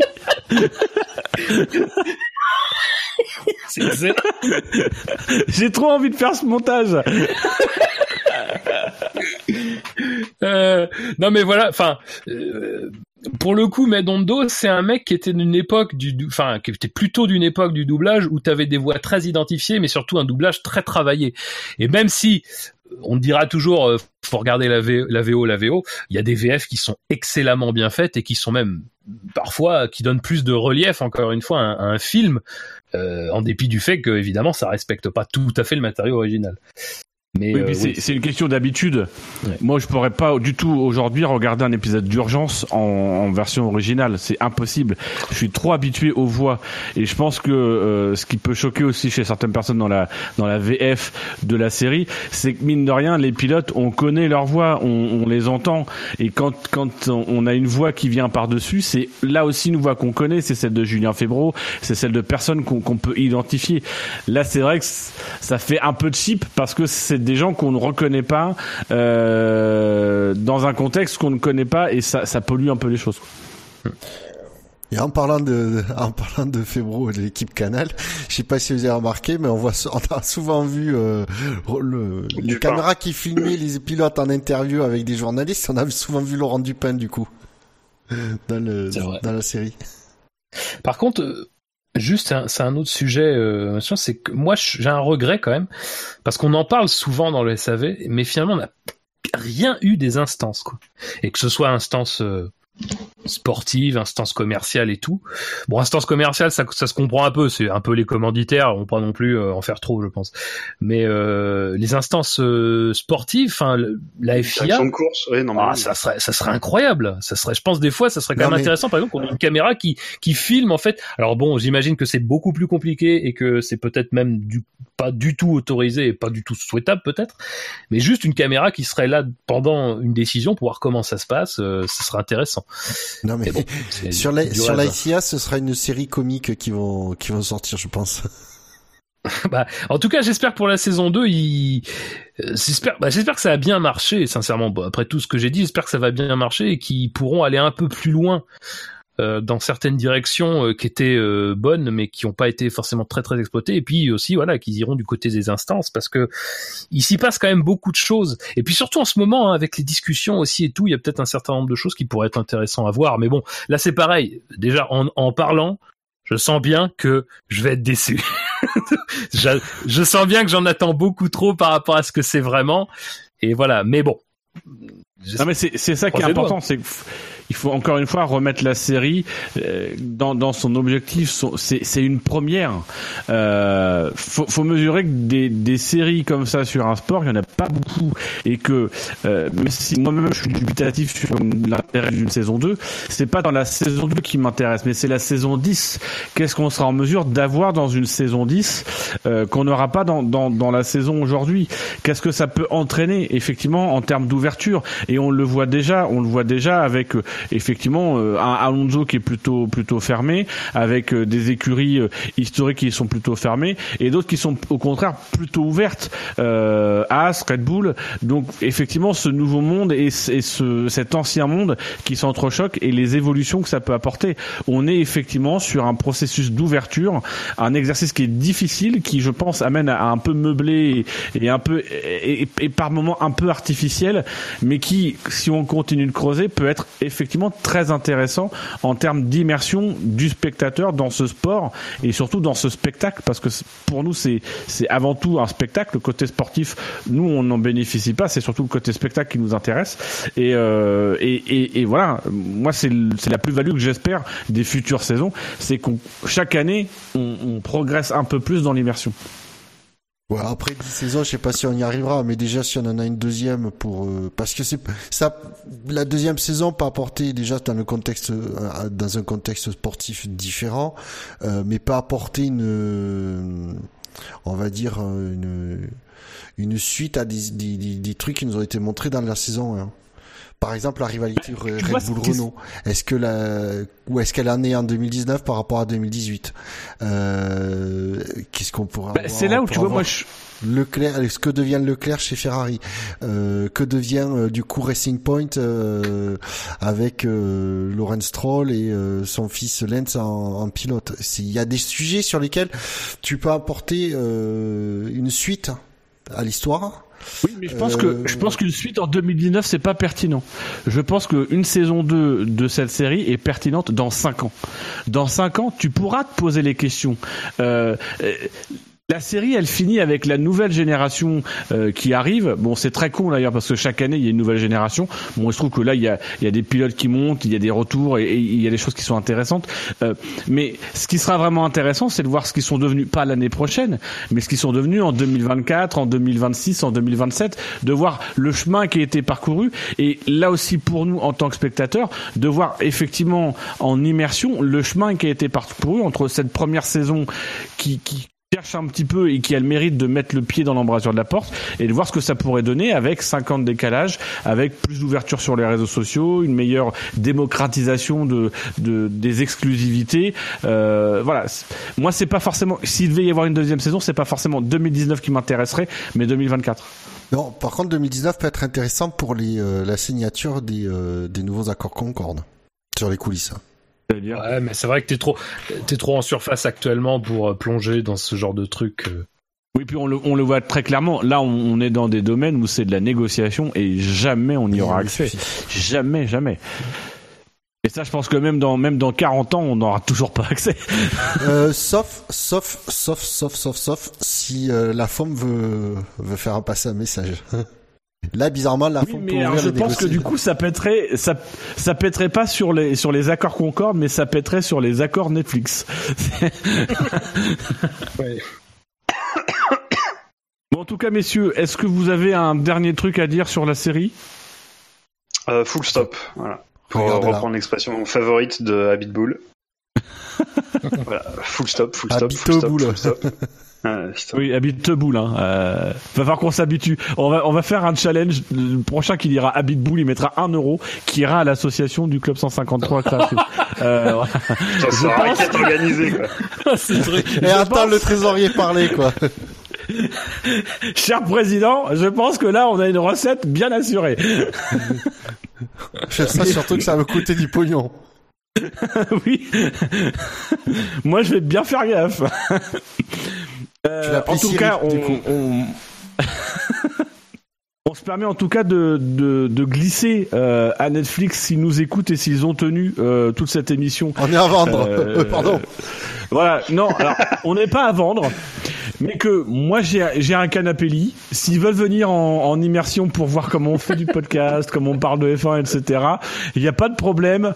Euh, le canapé de Scani aussi est très confortable. Voilà, Ah. nous on est ouvert, euh, mais on négociera.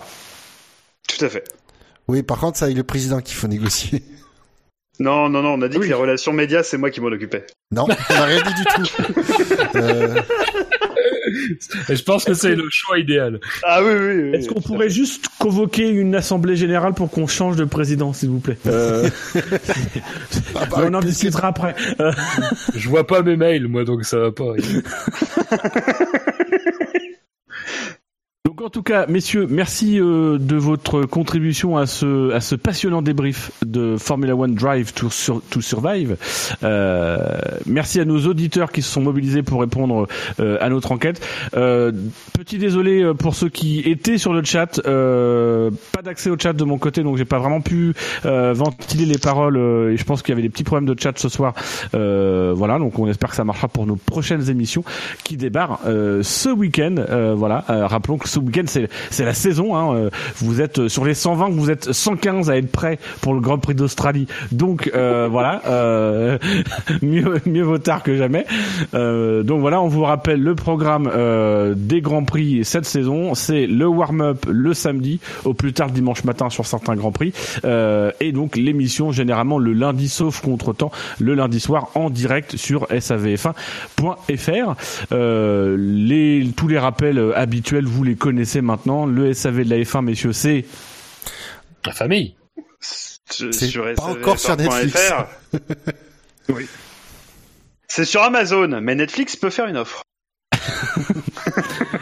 Alors, en parlant de ça, j'ai appris que euh, la FOM apparemment donc avait euh, avait deux propositions, une de Netflix, et une d'Amazon. Euh, apparemment, celle d'Amazon était beaucoup plus lucrative, mais euh, la FOM Liberty a préféré euh, prendre Netflix, qui a en fait euh, a beaucoup plus de d'abonnés et en fait leur leur leur euh, logique c'était de dire euh, Amazon c'est juste un plus via Amazon Prime Video c'est un plus dans l'abonnement Amazon Netflix tu payes Netflix pour voir de la vidéo donc euh, Et le, le truc, c'est que, euh, par contre, du coup, vu qu'on a fait tout, sur la série Netflix, peut-être rappeler aussi effectivement qu'il y a la, série d'Amazon euh, sur les coulisses de l'intersaison de McLaren 2017-2018. Enfin, oui, 2017-2018. Euh, et que non, 2017, pardon, 2016-2017.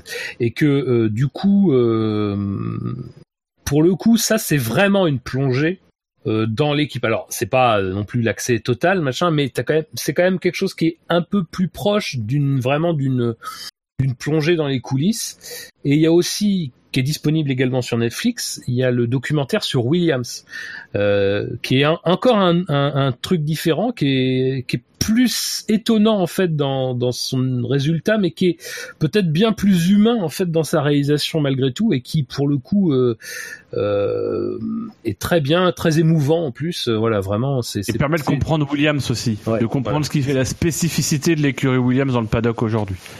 Et pourquoi ils avaient besoin d'un bras droit et qu'ils ont pris Kubica? Et puis Rush, hein, ne vous privez jamais de regarder Rush. Regardez Grand Prix à la limite aussi, puisque. Regardez Driven Ah non. Ah non, non. non. Regardez Michel Vaillant Et si vous avez besoin d'un truc, contactez-nous en privé. Non. mais bon, voilà. Enfin, voilà. Oubliez pas non plus que voilà, c'est c'est c'est une grosse pub de 10 épisodes pour la F1, mais il y a d'autres choses qui sont disponibles, qui sont peut-être plus proches. Alors plus éloignées dans le temps, peut-être plus proches de ce que de, de véritables coulisses, quoi, de véritables documentaires en tout cas. Et puis bah sinon, euh, quoi vous dire à part euh, comme c'est toi qui qui a qui a pris la, la parole, Fab, je vais te proposer tout simplement de, de finir la mission, euh, voilà, parce que en fait je sais pas comment la finir, donc je me débarrasse du truc. Donc Fab, est-ce que tu peux finir cette émission euh, du mieux possible pendant que je me prépare à, à envoyer le jingle de fin? L'émission est finie. Sur ce, bonne soirée.